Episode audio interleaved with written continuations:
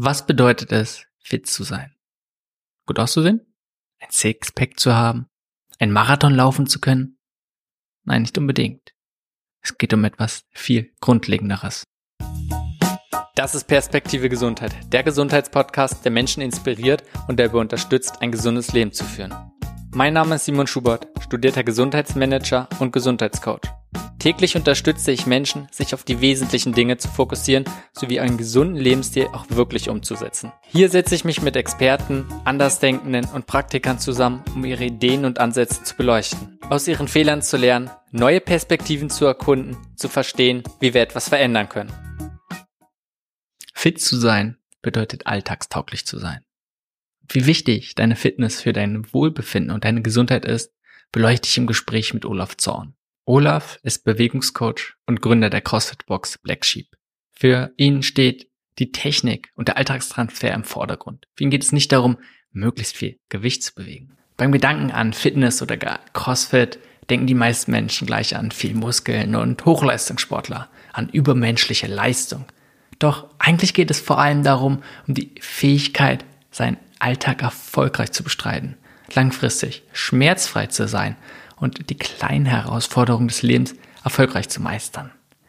Und diese Themen sind wichtig für jeden von uns. Und Fitnesstraining und auch CrossFit ist definitiv nicht nur für Profisportler. So liegt der Fokus bei Olaf darauf, wie normale Menschen wie ich und du fitter werden können. Wir sprechen darüber, wie wichtig es ist, dass wir uns darauf fokussieren, alltagstauglich zu sein dass wir die Grundbewegung ausführen können. Vielleicht auch mit Gewicht, dass wir nicht in unserer Beweglichkeit eingeschränkt sind. Denn ja, wir sollten unsere körperliche Fitness nicht vernachlässigen. Auch wenn wir darauf achten, geistig fit zu sein.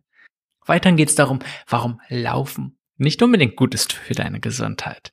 Ist vielleicht ein guter Startpunkt, aber definitiv nicht ausreichend. Gleichzeitig, wenn wir uns mit Fitness beschäftigen, solltest du nie andere Aspekte vernachlässigen, wie deine Ernährung, wie dein Schlaf. Also, lass uns das Gespräch reinstarten und schauen, wie Olaf überhaupt dazu gekommen ist, CrossFit-Coach zu werden. Ich hatte einen Job wie jeder andere. Ich habe irgendwie, seitdem ich 23 bin oder 22 genau genommen, habe ich für eine Firma gearbeitet, die haben Spielzeug hergestellt, importiert und vergroßhandelt sozusagen. 1989 mit der Maueröffnung hat die Firma dann in der ehemaligen DDR sozusagen eine eigene Produktions- und Lagerfläche aufgekauft und die, in der war ich dann tätig für fast 15 Jahre. Ähm, und in, in der Zeit, nicht nur in der Zeit, sondern indem ich irgendwie fünf Jahre alt bin, war mein mein faktisches Hobby, mein wichtigstes Hobby, aber immer Sport. Ich habe als Kind Fußball gespielt, ich habe ich hab so ziemlich alles gemacht, glaube ich, außer vielleicht Reiten und rhythmische Sportgymnastik, was man, was man so machen kann. Ähm, ähm, und auch in der Zeit bei Hoffmann, in, in, diesem, in der normalen Arbeitszeit sozusagen, war es immer so, ich dachte, oh, nach Feierabend irgendwas, Laufen, Triathlon, Kampfsport, ganz egal, irgendwas war immer da.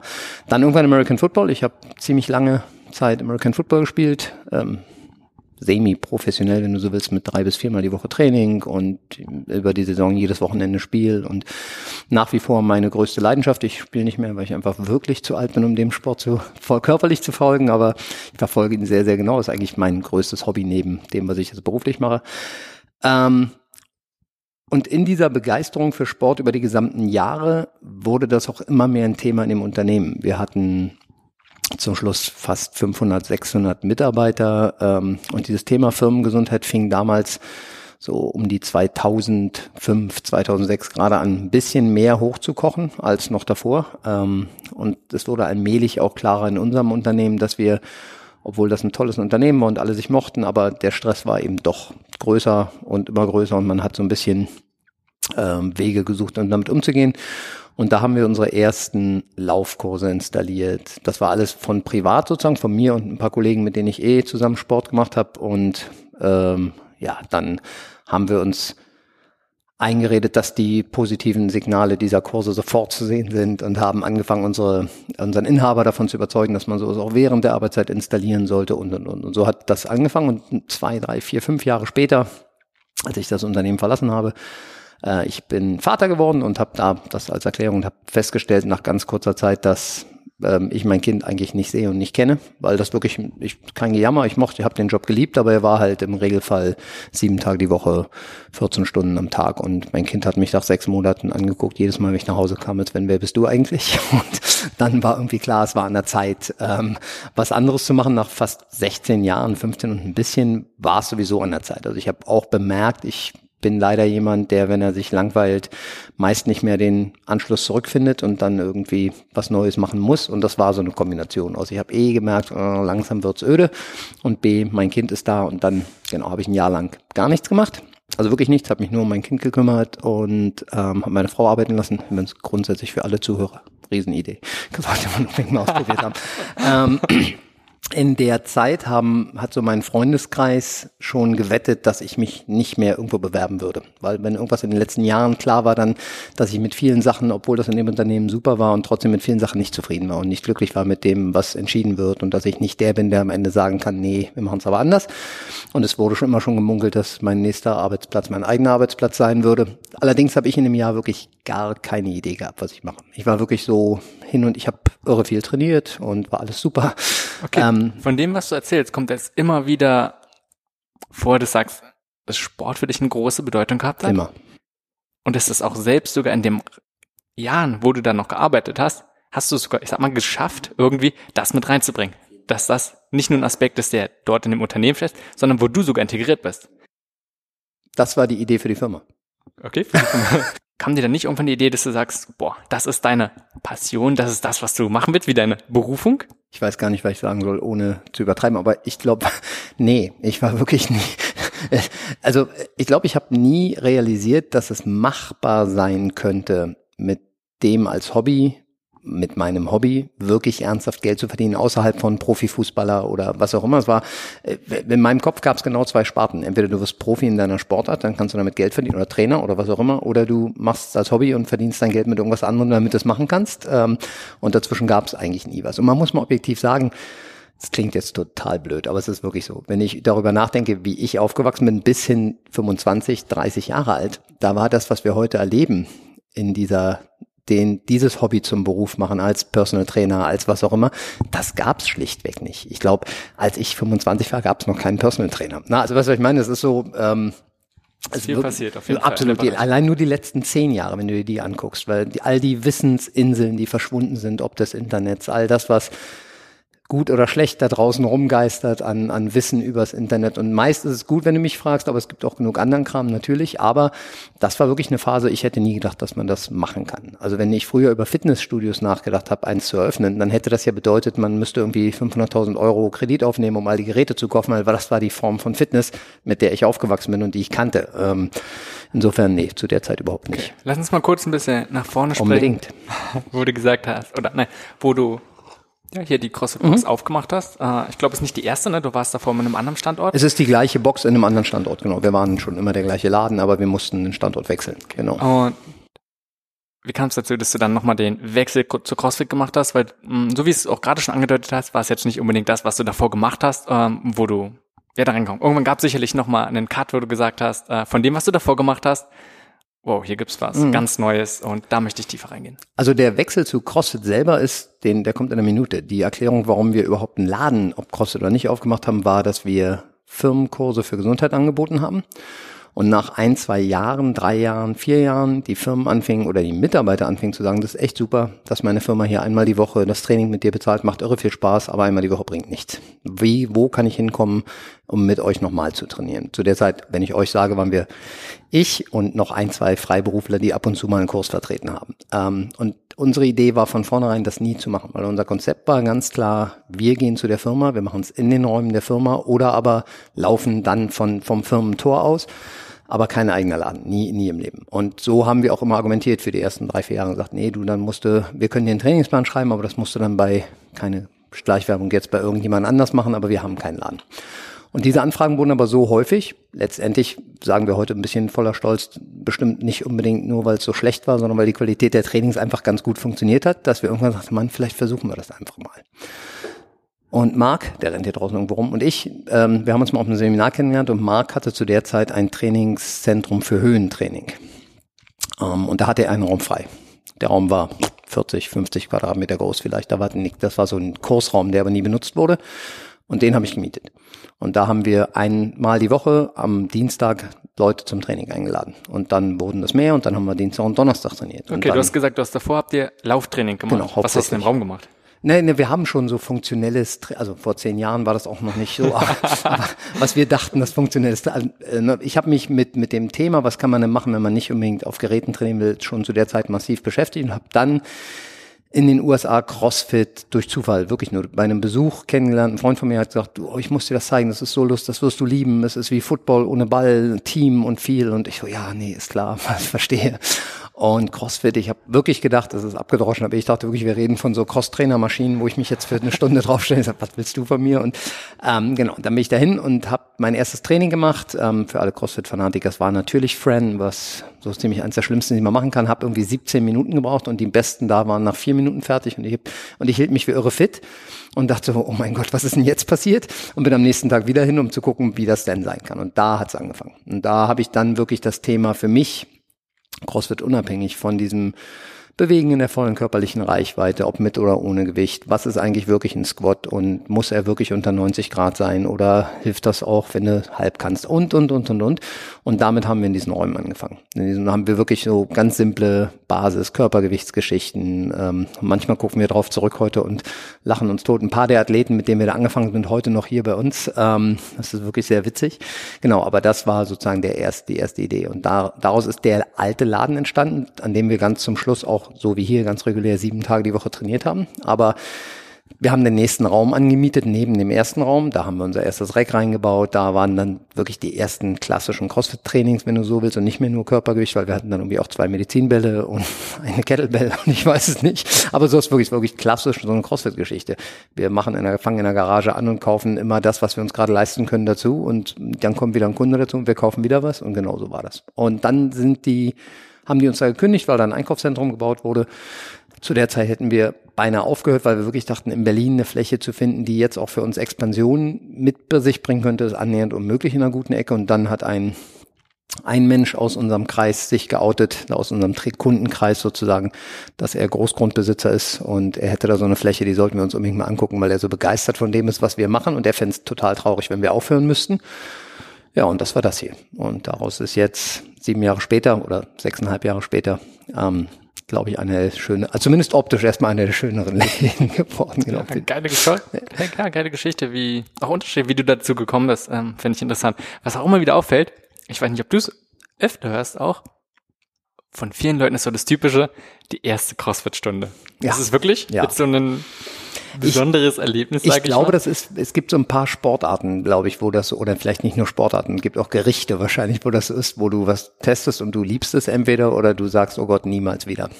Und ich glaube, CrossFit ist so ein bisschen so ähnlich. Entweder du bist jemand, und das hat gar nicht immer unbedingt mit dem, wettkampforientierten oder sehr verbissenen oder leistungsorientierten zu tun. Das bin ich alles, ganz schlimm. Aber das war es, glaube ich, nicht. Sondern was es wirklich war, war die ähm, Angesicht zu Angesicht mit etwas, von dem ich dachte, so schlimm kann es doch nicht sein. Und da waren Frauen, und das klingt jetzt irre sexistisch, so ist es aber nicht gemeint, aber es war für mich zu der Zeit, waren Frauen, die haben mich einfach zerstört in diesem Workout. Und ich dachte, ich bin mega fit, ich mache Triathlon und ich weiß es nicht und es kann gar kein Problem sein. Und hing an dieser Stange bei meinem, ich vielleicht fünften Pull-up und dachte die ganze Zeit so, warum macht die denn da zwölf hintereinander und ich kann nicht zwei?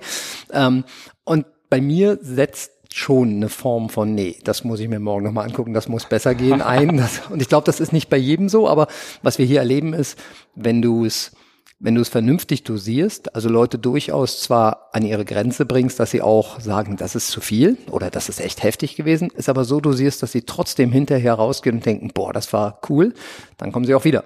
Wenn du so wie klassisch früher beim CrossFit gearbeitet wurde mit, mach jetzt Friend und wenn du nicht fertig wirst, ist mir auch egal, du Pfeife, da ist die Chance, glaube ich, groß, dass 50 Prozent mhm. sagen, nee, das ist nichts für mich. Aber ich glaube, das ist so. Also es gibt also Leute. fordern und nicht überfordern. Ja, definitiv. Habe ich nicht so gut formulieren können, aber ja, genau so. ich glaube, das ist es, was wir machen hier aus so, wir haben jetzt schon ein paar Mal Instinkt. CrossFit mhm. gesagt. Und ich sicher, inzwischen ist es sehr bekannt mhm. und viele Leute kennen es schon. Äh, kannst du es mal mit deinen Worten erklären? Es geht nicht darum genau, was es ist, nee, die Definition, nee, nee. sondern was vielleicht, was du darunter mhm. verstehst.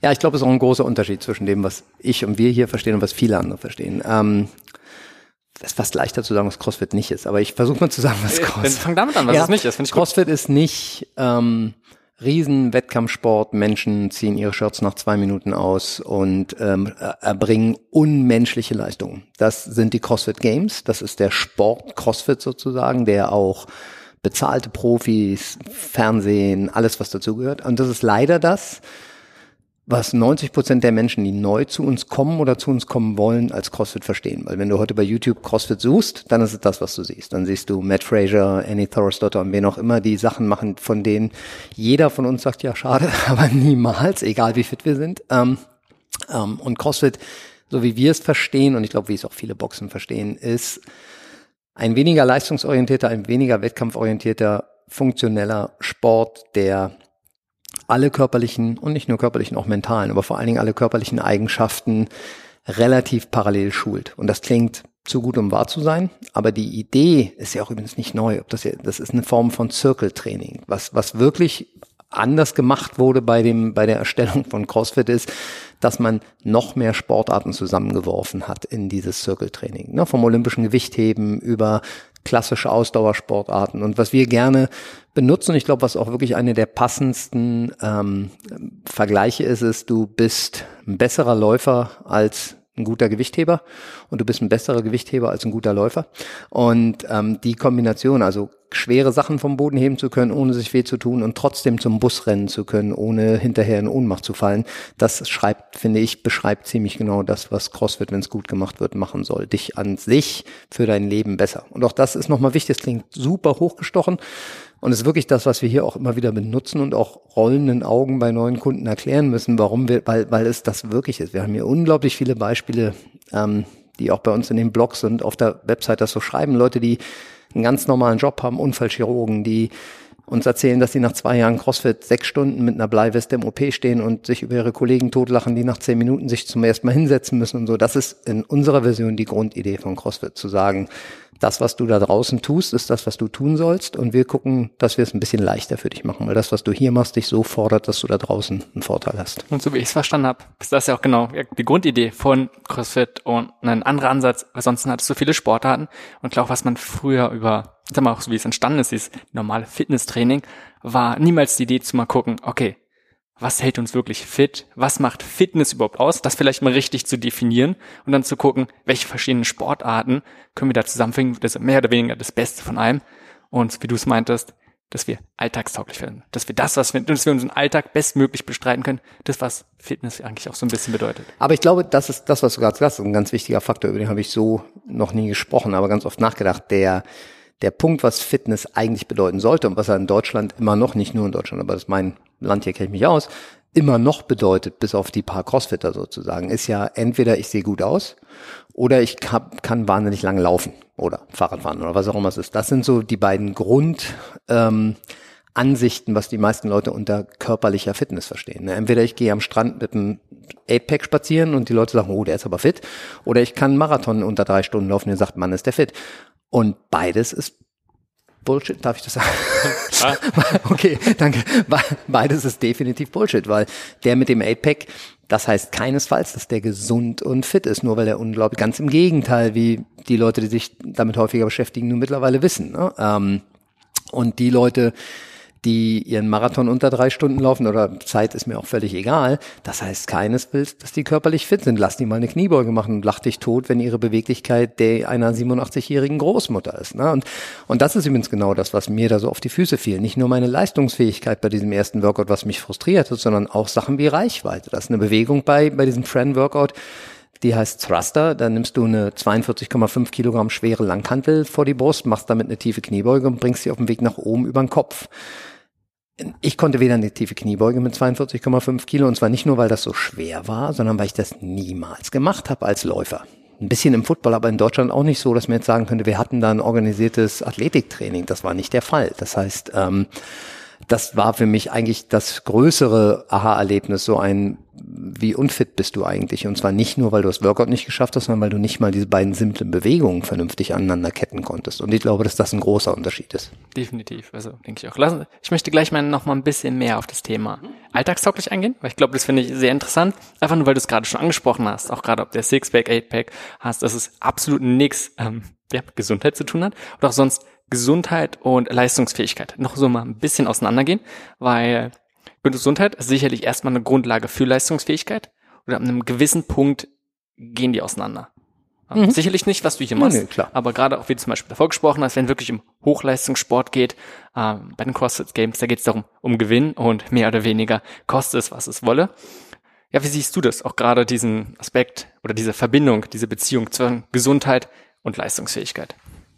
Ja, also erstmal muss man für sich ja mal definieren, was ist ein, was ist eine Gesundheit, ne? Und das, in das, in das äh, Hasenloch will ich lieber gar nicht erst reinspringen, um das zu definieren. Aber, aber ich glaube, was man wirklich für sich selber klarstellen muss, ist, dass wenn du heute zehn Leute in Deutschland danach fragen würdest, jeden Alters, was ist eine Gesundheit, dann ist eine Sache ziemlich konform. Gesundheit ist für die meisten Leute irgendwie nicht krank sein. Und auch das ist super abgedroschen mittlerweile und trotzdem stimmt's leider. Ne? Wenn wir, wenn wir davon reden, bin ich gesund, und fit will ich jetzt gar nicht, aber bin, bin ich gesund, dann ist es ganz, ganz oft, ich äh, habe keine Krankheit, ich bin, kann mich bewegen, ich habe was auch immer, mir, mir geht's so. Ähm, dieser, der Drift, dieses Auseinanderdriften bei klassisch Gesundheit und wann wird's mehr Leistungsbereitschaft, ist genau das, wenn jede Form von Sport zu leistungsorientiert wird. Und da ist es übrigens egal, ob es CrossFit ist oder Laufen oder Triathlon oder was auch immer. Wenn, wenn du anfängst, alle Aspekte deines Lebens dem unterzuordnen, in der Hoffnung, zwei Minuten schneller zu sein oder zehn Kilo schwerer oder was auch immer dein,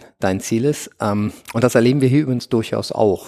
Wir, wenn, falls einer von den Jungs hören sollte, die ich jetzt gerade meine, wissen die auch sofort, wer ich meine, deswegen kann man da offen drüber sprechen. Aber ähm, nee, es ist wirklich, ne, du, du erlebst selbst hier Leute, die über Gewichte gehen, die sie nicht gehen sollten. Und die auch nur offiziell aufhören, wenn der Coach wirklich neben ihnen steht und sagt, nee, das machst du jetzt nicht normal. Sobald ich mich wieder umdrehe, machen sie es wieder, weil sie glauben, das ist, was sie tun sollten. Und ich glaube, dass häufig falsch verstanden wird, was Leistungsfähigkeit bedeutet. Wenn wir hier Leute weiter trainieren und, und ausbilden und versuchen zu coachen, was das Thema Leistungsfähigkeit betrifft, dann geht es nicht darum, nochmal 20 Kilo mehr zu heben in zwei Wochen, sondern es geht darum, morgen mein Kind hochwerfen zu können und zu denken, Mann, guck mal, ich bin der einzige Vater auf dem Spielplatz, der beide Kinder gleichzeitig hochwerfen kann und wieder fangen kann. Das wäre die Form von, oder Job, ist ganz egal. Es geht nicht nur um, um deine Familie, es geht genauso um das Thema Job und Beruf.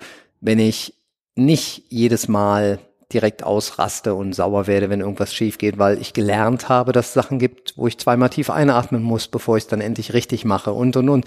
Das sind Sachen, die, die wir als vernünftiges Weiterentwickeln aus deiner Sportart heraus für dein Leben als Leistungsfähigkeit sehen würden. Alles, was mit sportlicher Leistungsfähigkeit zu tun hat, über das hinaus, ähm, hat aus meiner Sicht oder hoffentlich aus unserer Sicht ähm, hauptsächlich sein Feld im Profisport. Und wenn du kein Geld mit deinem Sport verdienst, das ist ein Satz, den wir hier sehr häufig formulieren, dann bist du kein Profisportler. Und wenn du nicht die Chance hast, so viel Geld mit deiner körperlichen Leistung zu verdienen, dass du damit wirklich gut leben kannst, dann mach's bitte nicht. Weil es macht überhaupt keinen Sinn, nochmal 10 Kilo auf dein Kreuzhebengewicht draufzupacken, nur weil du dann der Stärkste im Gym bist. Wenn du aber beim Saugen deines Wohnzimmers jedes Mal denkst, oh Gott, tut mir der Rücken weh, dann ist das total fehlinterpretiert, was du da machen wolltest und hättest machen sollen, sozusagen. Es hört sich so an, als wenn dieser Aspekt, dieser Leistungsfähigkeit, also mehr oder weniger hier dich vorbereiten für den Alltag, äh, nicht über die eigenen Grenzen hinausgehen, sondern die langsam zu verschieben, dass es stark im Fokus steht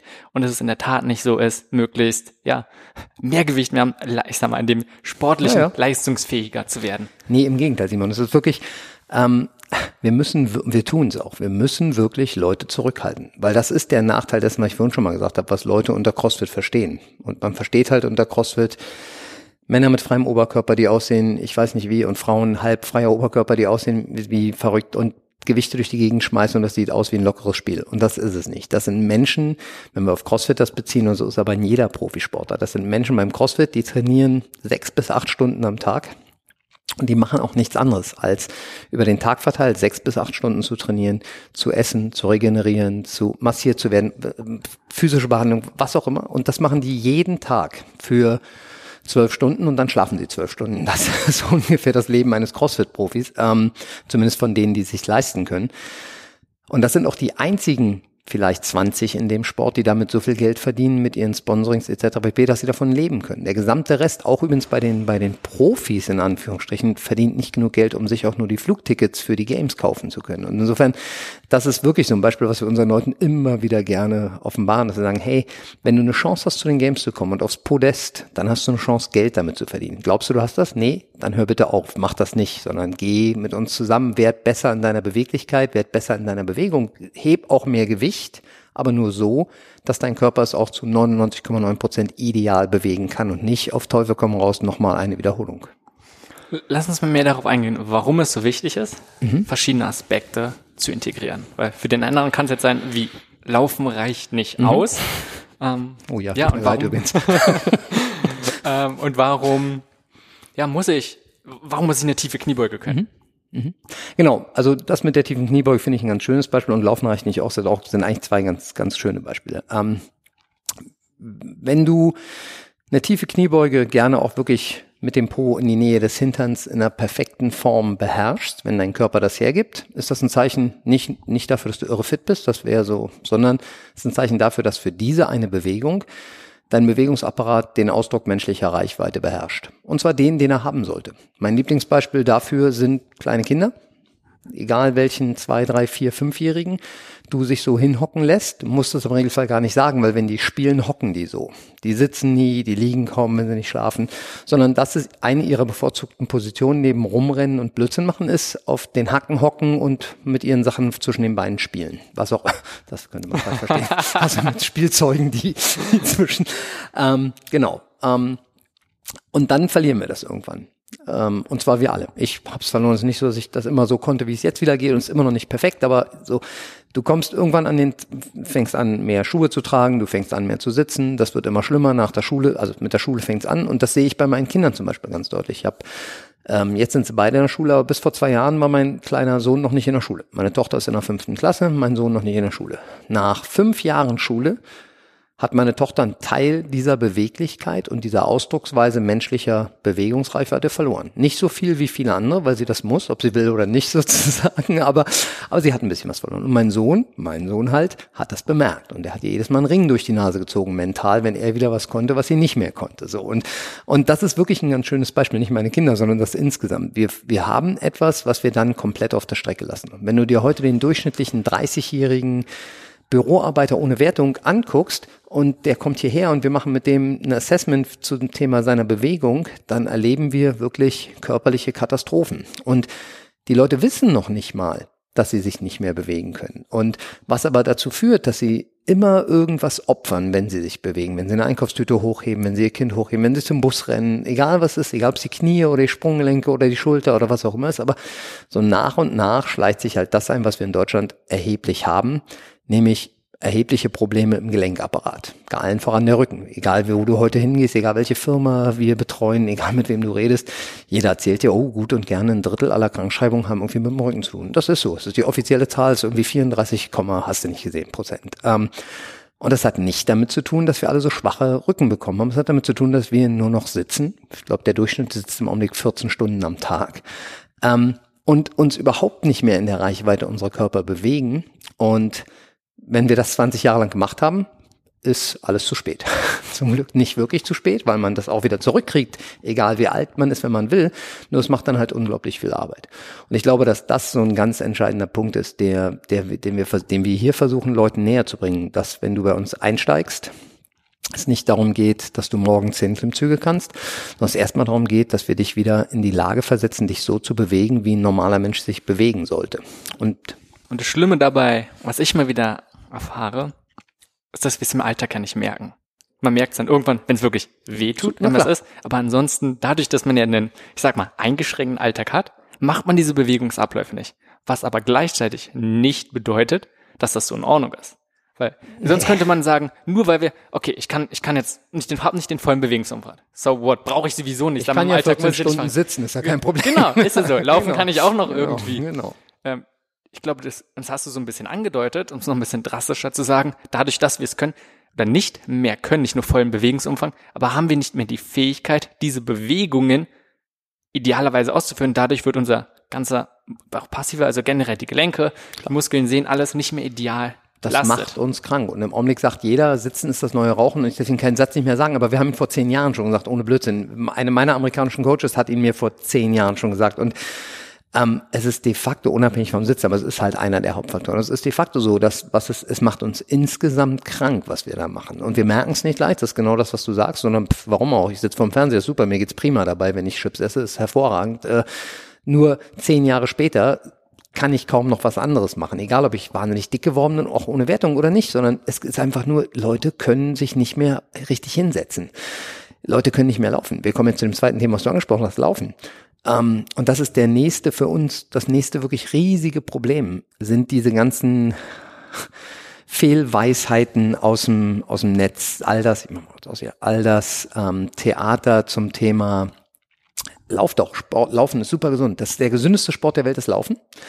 Ähm, und jeder kann es. Das ist das Tolle an Laufen. Das, ne, ich warte jedes Jahr wieder im Frühling, müsste jetzt bald losgehen, ist April, kommt wieder der Stern oder der Fokus oder wer auch immer mit der Titelseite Laufen, Volkssport Nummer eins, kauft dir ein paar Schuhe und sucht den Wald, das ist es. Und uns stellen sich die Nackenhaare auf. Wir kriegen Migräne und Pickel von diesen Artikeln, weil wenn wir Leute laufen sehen, und das ist das Thema, mit dem wir uns als erstes beschäftigt haben, weil wir daherkamen, viele von uns, ist es wirklich erschreckend, wie Menschen sich kaputt machen. Und Laufen ist der Sport, also Sport, Hobbylaufen ist der Sport mit der höchsten Verletzungsdichte aller Sportarten, die es gibt. Irgendwie über 70 Prozent aller Hobbyläufer verletzen sich früher oder später so, dass sie aufhören. Knie, Hüfte, Sprunggelenk, ganz egal. Und das hat nichts damit zu tun, dass wir alle das so nicht machen sollten. Das hat damit zu tun, dass es genau wie bei allen anderen, was wir gerade gesagt haben, Leute laufen, nachdem sie 14 Stunden gesessen haben. Und sie haben die Bewegungsrate, das Sprunggelenk bewegt sich nicht mehr zu 100 Prozent und die Knie fallen nach innen, weil die Fußmuskulatur nicht mehr da ist und deshalb immer nach innen wegbricht und, und, und, und, und. Und wenn wir uns in den Park setzen, machen wir wirklich häufig mal so, nicht auf Kundenjagd, aber es ist ja eigentlich eine ganz gute Idee grundsätzlich, wenn Leute dir entgegenlaufen und du siehst, wie die Knie fast aneinander schlagen. Und du kannst, du, du, du kannst voraussagen, dass der aufhören muss, früher oder später, weil sein Innenmeniskus das nicht mehr mitmachen wird beim Laufen. Und das, das ist exakt das, was passiert, wenn du 14 Stunden rumsitzt und dich nicht darum kümmerst, dass dein Körper auch nur annähernd in der Reichweite sich bewegen sollte, in der er sich bewegen kann. Ist ein, ja, sehr, sehe ich auch mal wieder und finde es sehr praxisnah. Und man kann es auch ganz gut beobachten, wenn man die Gesichter der Leute guckt, weil alle schmerzverzerrt. Und jeder, der vielleicht schon mal das kennt, ist gelaufen und dabei tut ihm alles weh und danach und der denkt, das muss so genau. sein. Und gerade beim Anfang, ja, erstmal machen durch den Schmerz, dann ja. irgendwann wird's besser. Immer Definitiv noch mal schneller am besten, wenn es richtig weh tut. Ja, genau. Definitiv nicht. Nee. Es sollte nicht so sein. Und Laufen ist so ein schönes Beispiel für, für ähm, dass es wahnsinnig schwer ist, in unserem Bereich wirklich Geld zu verdienen. Das ist kein Jammer, sondern wirklich, was ich damit erklären will, ist, ähm, ich werde immer wieder gefragt, wie ich mir denn erlauben könnte, für Firmenkurse beim Laufen so viel Geld zu nehmen. Und, und bis du Leuten wirklich mal erklärt hast, was sie machen müssen, damit sie schmerzfrei, gesund laufen können, weil die, die Zeitung hat ja völlig recht, Laufen ist ein super gesunder Sport, wenn du weißt, was du tust und weißt, was Laufen eigentlich bedeutet. Aber nicht, wenn du dir ein paar Schuhe kaufst und dich dabei auch noch beraten lässt von einem, der gerade 10 Euro Provision von der anderen Firma kriegt und es ihm völlig egal ist, welchen Schuh er dir gibt, solange er diese 10 Euro kassiert. All diese ganzen Laufdiagnostiken, die da gemacht werden mit mit Laufband und Videokamera und dann frage ich die Leute hinterher, und was haben die, warum haben die jetzt gesagt, sollst du diesen Schuh? Ja, weil das auf der auf dem Video so zu sehen war. So, okay, alles klar, verstehe. ähm, und es ist, ne, und das ist für mich mein Lieblingsthema ist jetzt sind wir wieder bei dem Ausdruck deiner menschlichen Bewegungsreichweite. Laufen ist sowas, ne, wie Hocken. Also Hocken, als wir noch keine Stühle hatten, haben wir so gehockt, also tiefe Kniebeuge. Laufen ist das nächste Thema. Laufen ist die Nummer eins und die Verletzungsquote bei jungen Sportlern, bei Fußball, äh, Kinderfußball, also 12, 13 jugendlichen Fußballern, Hockeyspielern, Basketball und so weiter, steigt in einem Tempo an, schlichtweg, weil keiner von denen mehr lernt, sich richtig zu bewegen. Haben wir übrigens auch nicht gelernt, aber zu der Zeit ist das nicht getrackt worden. Das ist, bin ich übrigens wirklich, es ist nicht schlimmer geworden. Was schlimmer geworden ist, ist die Art und Weise von Zeitfenstern, in denen die Jungen und Jugendlichen jetzt sitzen und nicht unterwegs sind. Das hat sich ein bisschen verändert. Ich klinge wieder wie mein eigener Opa, aber das hat sich definitiv verändert, ob aller Devices und rumsitzen und Video und hast du nicht gesehen. So. Wie ist dein Eindruck? Hast du schon selbst den Eindruck, und du hast es jetzt über viele Jahre gesehen, hast es auch gerade so ein bisschen gesagt, dass es eine Entwicklung gibt, dass manche Sachen eher doch schon eine negative Tendenz haben, wie Leute sich bewegen. Und jetzt gerade wenn ich auf die Jugendlichen jetzt mal mhm. achte, wenn, mhm. wie ist dein Eindruck? Katastrophe. Äh, ernsthaft, also ich kann es gar nicht, ich kann es nicht so drastisch schildern, wie ich es gern schildern möchte, weil dann wird der Podcast nicht mehr jugendfrei. Ähm, äh, mein, mein Lieblingsbeispiel, und ich muss jetzt genau überlegen, was ich sage, aber ich sage es einfach so, wie ich denke. Mein Lieblingsbeispiel ist die Schule meiner Tochter. die wirklich eine tolle Schule ist. Alles super, bis auf den Sportunterricht. Und alle Sportlehrer an dieser Schule sind Ersatzlehrer, die keine Sportausbildung haben oder nur nebenbei, die keine Ahnung haben. Und ich nehme denen das nicht mal übel, die sind da reingeschmissen und so. Die fünfte Klasse. Und wenn ich mir die Kiddies angucke, ich durfte es jetzt zwei, dreimal, weil wir aufgrund eigenem Engagement jetzt die Lehrer ausbilden. Wir haben mit denen jetzt einen Deal gemacht und wir machen es umsonst sozusagen einfach nur in der Hoffnung, dass mein Sohn, weil er auf der gleichen Schule ist, dann vielleicht einen besseren Sportunterricht hat, wenn es soweit ist. Ähm, und das hat wirklich damit zu tun, dass wenn du heute einen 25-jährigen Sportlehrer hast, dessen Passion das aber nicht ist, also vielleicht das Lehramt und vielleicht auch Kinder, aber nicht Sport, Physiologie, Sport, alles was mit wissenschaftlichen Themen dahin zu tun hat, wenn das nicht seins ist, wenn er nicht jeden Tag auf dem Weg zur Schule einen Podcast hört und, und, und, und, und, dann ist die Chance groß, dass der während seiner Ausbildung Sachen gelernt hat, die wir schon nicht mehr lehren würden, wenn man uns fragt. Und, und die entsprechend auch weitergibt an Kinder, die damit lernen, auf dem Hacken zu laufen und dass es nicht wichtig ist, wo die Knie hin zeigen. Und, und das ist meine Tochter ist nicht besonders beliebt in ihrer Klasse, weil sie immer allen erklärt, was sie anders machen sollen. Komisch, ich weiß auch nicht, wie das kommt, aber ähm, also ich finde, dass die Situation Vielleicht bin ich auch ein bisschen sensibler aufgrund meines Jobs der letzten zehn Jahre, na klar. Aber mein Gefühl ist, dass es wirklich, wirklich deutlich schlimmer geworden ist als, als also eigentlich alle zehn Jahre deutlich schlimmer geworden ist. Ich muss sagen, für mich ist gerade ein Punkt von der Koordination. Äh, und oh ja. Ja, es und einfach, wenn man guckt, wie Leute, vor allem gerade Jugendliche, ne, und letztendlich hat, ist jetzt nichts gegen Jugendliche, sondern da ist einfach ähm, nochmal eine Zeit, wo ich sage, es macht viel aus, wenn man, dich ja auch gut, du sicher nochmal anders, ähm, ist, noch, ist nochmal was anderes, ähm, aber ich bin auch einfach zur Schule gegangen, da habe ich den ganzen Tag gesessen, aber nach der Schule bin ich rausgegangen, habe den Tag draußen verbracht. Und heutzutage findet nun mal deutlich mehr dann nach einer Zeit vom Bildschirm statt. Und ich glaube, das macht nochmal einen enormen Unterschied. Darum das, was ich sehe, auch eher ja definitiv besorgniserregend. Also Koordination, äh, soweit äh, wollte ich gar nicht gehen, aber das ist, äh, lass mal bitte zwölfjährige Leute Hampelmänner machen. Zwölfjährige Menschen, und du denkst wirklich so, das kannst du jetzt nicht ernst meinen. Du weißt, also selbst wenn sie wissen, was ein Hampelmann ist, kriegen sie es wirklich acht von zehn. Wir haben jetzt in den Schulklassen meiner Tochter halt mal die ersten Probestunden. Und es ist wirklich so, meine Coaches kommen nach Hause. Oh mein Gott, ich weiß nicht, ob ich da wieder hin will. Das ist nicht, dass die dabei keinen Spaß haben und dass man denen das nicht auch wieder zurückgeben können, aber es ist halt das, was du sagst, ist für mich besonders erschreckend, besonders besorgniserregend, dass unabhängig von der Bildschirmzeit oder was auch immer, ist mir eigentlich egal, aber das Thema Bewegung ist nicht mehr im Vordergrund. Der, und das ist, bei mir war es exakt das, was du sagst. Ich bin zur Schule gegangen und ich musste zur Schule gehen. Das war aber auch alles, warum ich da saß. Und danach habe ich Fußball gespielt oder was auch immer gemacht. Das ist ganz egal. Und wenn wir Blödsinn, aber wir sind rumgerannt und haben irgendwie auf dem Baum gesessen, so wirklich. Und ich glaube, dass da in den letzten 20 Jahren unglaublich viel verloren gegangen ist und das wird, das wird eher schlimmer denn besser. Wir machen ja relativ viel im, im betrieblichen Gesundheitsmanagementbereich mit, unser, mit unserer Firma. Das heißt, wir, viele der Sachen, die wir hier anbieten, bieten wir bei Firmen vor Ort auch an. Und da ist es immer wieder das Gleiche, dass wir wirklich feststellen müssen, die Firmen, die es am, wo es am allerschwierigsten für uns ist, den Menschen ernsthaft zu helfen, vom Niveau her, sind die ganzen Startups, wo 25-jährige Männer und Frauen sitzen, die in ihrem Leben offensichtlich noch niemals irgendeinen organisierten Sport oder also wirklich und neun von zehn. Wir reden auch nicht, du hast immer mal einen, der dann nicht doll ist, sondern wir reden von 80 Prozent, 90 Prozent der Leute, die in so einem Büro sitzen, sind bewegungsunfähig. Und das ist wirklich ein Wort, was mir schwerfällt, aber es ist exakt so. Wir reden nicht von, die können sich ganz gut bewegen. Wir reden von kein Ausdruck menschlicher Bewegungsreich. Keiner. Nicht nur, nicht, wir reden nicht von Squatten, wir reden nicht von Pull-ups.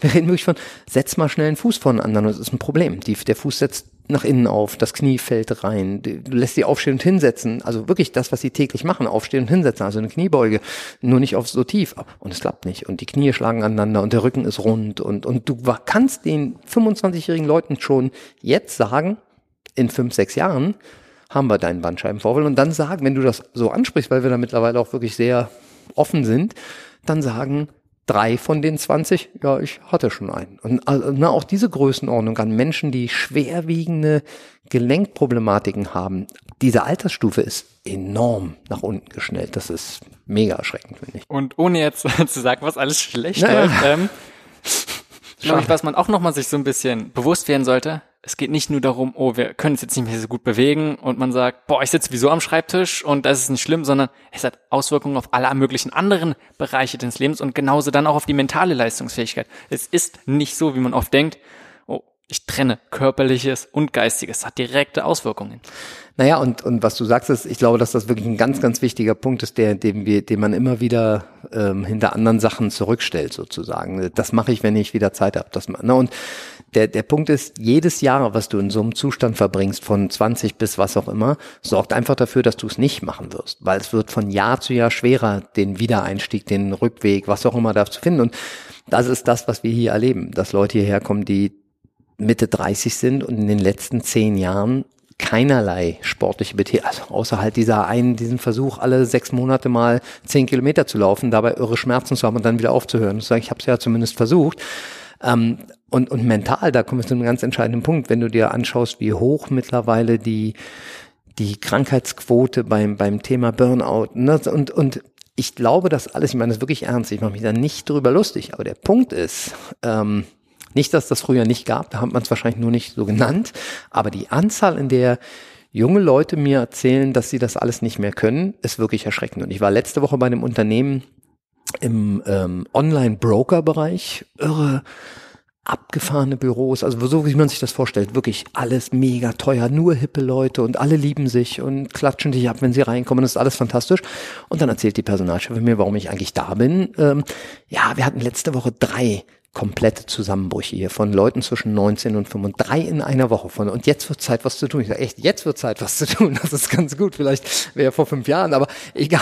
Aber das, das ist das, was du eben gesagt hast, was glaube ich für die meisten Leute wirklich sich nicht sofort erschließt. Egal wie rum, egal ob das mentale, das körperliche beeinflusst oder umgekehrt, aber du kannst es halt nicht trennen. Und da gibt's noch viel mehr Sachen, ich will lieber nicht in das Rabbit Hole von Ernährung reinspringen, aber, aber ne, so in dieser, in diesem Kreisrunden, die Überschneidung, das ist einfach das, was wirklich da draußen 90 Prozent der Menschen nicht erkennen. Und wenn du sie darauf ansprichst, ist natürlich jeder sagt dir, ja, ist mir schon bewusst, dass mein Kopf auch da sein muss für meinen Körper, aber sich drum kümmern, das tut irgendwie keiner. Das ist echt ein Problem. Definitiv. Und das war, war für mich eine gute Überleitung, weil wenn du jetzt sagst, du hast jemanden, der kommt mit dir, sagen wir Mitte 30 rein, Anfang 30, und er hat wenig Sport gemacht, so wie du gesagt hast. Und er hat vielleicht auch schon einige Probleme und du machst ein bisschen was mit ihm, siehst, oh. Mhm. Manche Bewegungsabläufe sind jetzt nicht ganz so mhm. optimal, sagen wir mhm. mal. Wo fängst du an? Also was machst du? Ähm, weil ich kann mir einfach vorstellen, für jemanden, der das jetzt alles hört und vielleicht ah, das so ein bisschen verdrängt hat, aber schon ahnt, sage ich mal. Ich würde mich da sehr überfordert fühlen ja. und sagen, scheiße. Und ich glaube, das ist ein, äh, also mein, meine Lieblingsantwort dazu wäre, depends natürlich, aber, aber ganz objektiv, das kommt wirklich extrem darauf an, wo die Leute sind. Natürlich, wo die Leute sind und wie viel wirklich nicht gar nicht funktioniert. Aber das ist, glaube ich, der Riesenvorteil, wenn du eine gute CrossFit-Box findest. Wenn die das tun, was wir unter CrossFit verstehen. Dann sind A, nach so einer, nach so einem ersten Assessment, nimmst du an Gruppentrainings teil, wo die Gruppen sehr klein sind. Bei uns sind es immer maximal zwölf Leute, häufiger sogar weniger, je nachdem. Ähm, das heißt, du hast immer einen Trainer in einer in einer fast Personal Trainingsbegrenzung mit acht, neun, zehn Leuten. Ähm, jede Bewegung, die wir hier machen, egal ob bei Einsteigern oder bei unseren Fortgeschrittenen, ähm, ist runterskalierbar auf jedes Niveau. Und das klingt wertend, aber ist nicht so gemeint, sondern was, was, was wir damit meinen, ist wirklich, egal wie fit du bist, wenn wir feststellen, dass du im Augenblick vielleicht deine Schulter besser nicht mit Gewicht über Kopf packen solltest, weil dir die immer weh tut, dann machst du das nicht dann finden wir, wenn die Übung das heute verlangen würde, finden wir eine Skalierung dafür, die für dich funktioniert, die einen ähnlichen Effekt hat, vielleicht nicht hundertprozentig den gleichen, aber die du schmerzfrei und vor allen Dingen ohne weitere Vergrößerung des Problems durchführen kannst. Ähm, das kann manchmal für Leute, die komplett einsteigen, etwas frustrierend sein. Und das ist, ich weiß nicht, ob du unsere Hausregeln gesehen hast. Unsere erste, wir sind, glaube ich, nicht die einzige CrossFit-Box, bei der die erste Regel heißt, lass dein Ego an der Tür. Ähm, aber das kann man immer wieder nur an so einer Stelle auch sagen, dass man Leuten sagt, du, pass auf, guck nicht nach links und rechts. Guck dir nicht an, was da drüben die CrossFit-Gruppe macht, weil die machen das jetzt seit Jahren und die sind irre fit, sondern guck mal runter zu deinen Füßen und lass uns drüber reden, wie wir es schaffen, dass deine Kniebeuge wieder annähernd in 90 Grad Winkel kommt oder vielleicht sogar im, besten Fall in einem halben Jahr unterhalb dieser 90 Grad. Ähm, und das hat dann wirklich fast nur noch, weil die Qualität unserer Coaches wirklich homogen und, und gleiches hat nur noch mit der Person zu tun und wie sehr man sich zügeln kann als Athlet. In dem Fall zu sagen, okay, ich weiß, ich kann das jetzt noch nicht, ich probiere es auch nicht, sondern ich gehe dahin, wo mein Coach mir gesagt hat, ich hingehen soll. Das mache ich jetzt für vier Wochen und siehe da, in der fünften Woche bin ich sehe ich meine ersten kleinen Verbesserungen und Veränderungen. Ähm, und ich glaube, das ist das große Problem für unkontrollierten Sporteinsatz, möchte ich mal sagen. Ne? Also ohne, ohne jetzt irgendwelche klassischen Fitnessketten oder so äh, ähm, prügeln zu wollen. Aber dir wird empfohlen, im Zweifel zahlt deine Firma sogar einen Teil deiner Fitnessmitgliedschaft, weil du jetzt endlich wieder Sport machen sollst. Und die Leute, die du gerade beschrieben hast, die gehen ja auch woanders hin. Die gehen nicht nur zu CrossFit-Boxen oder zu Personal Trainer oder was auch immer. Und auch da können sie ja Pech haben, grundsätzlich. Aber die gehen in eine unbegleitete Fitnessketten-Gruppen-Trainingssituation. Und dann ist das alles nicht vorhanden, was wir gerade besprochen haben. Niemand, der sagt, oh, warte mal einen Moment, lass uns mal nochmal drüber reden, mach das mal nicht, sondern mach mal stattdessen das oder was auch immer. Und im Regelfall, die Erfahrung, die wir machen, ist, es wird schlimmer denn besser. Du hast immer mal einen Ausnahmefall, du hast jemanden, der da wirklich besser und klare Fortschritt, aber die meisten Leute verletzen sich eher dann irgendwann, weil sie halt nicht wissen, was sie da eigentlich tun und deswegen lieber fünf Kilo mehr nehmen oder tiefer als sie sollten oder was auch immer.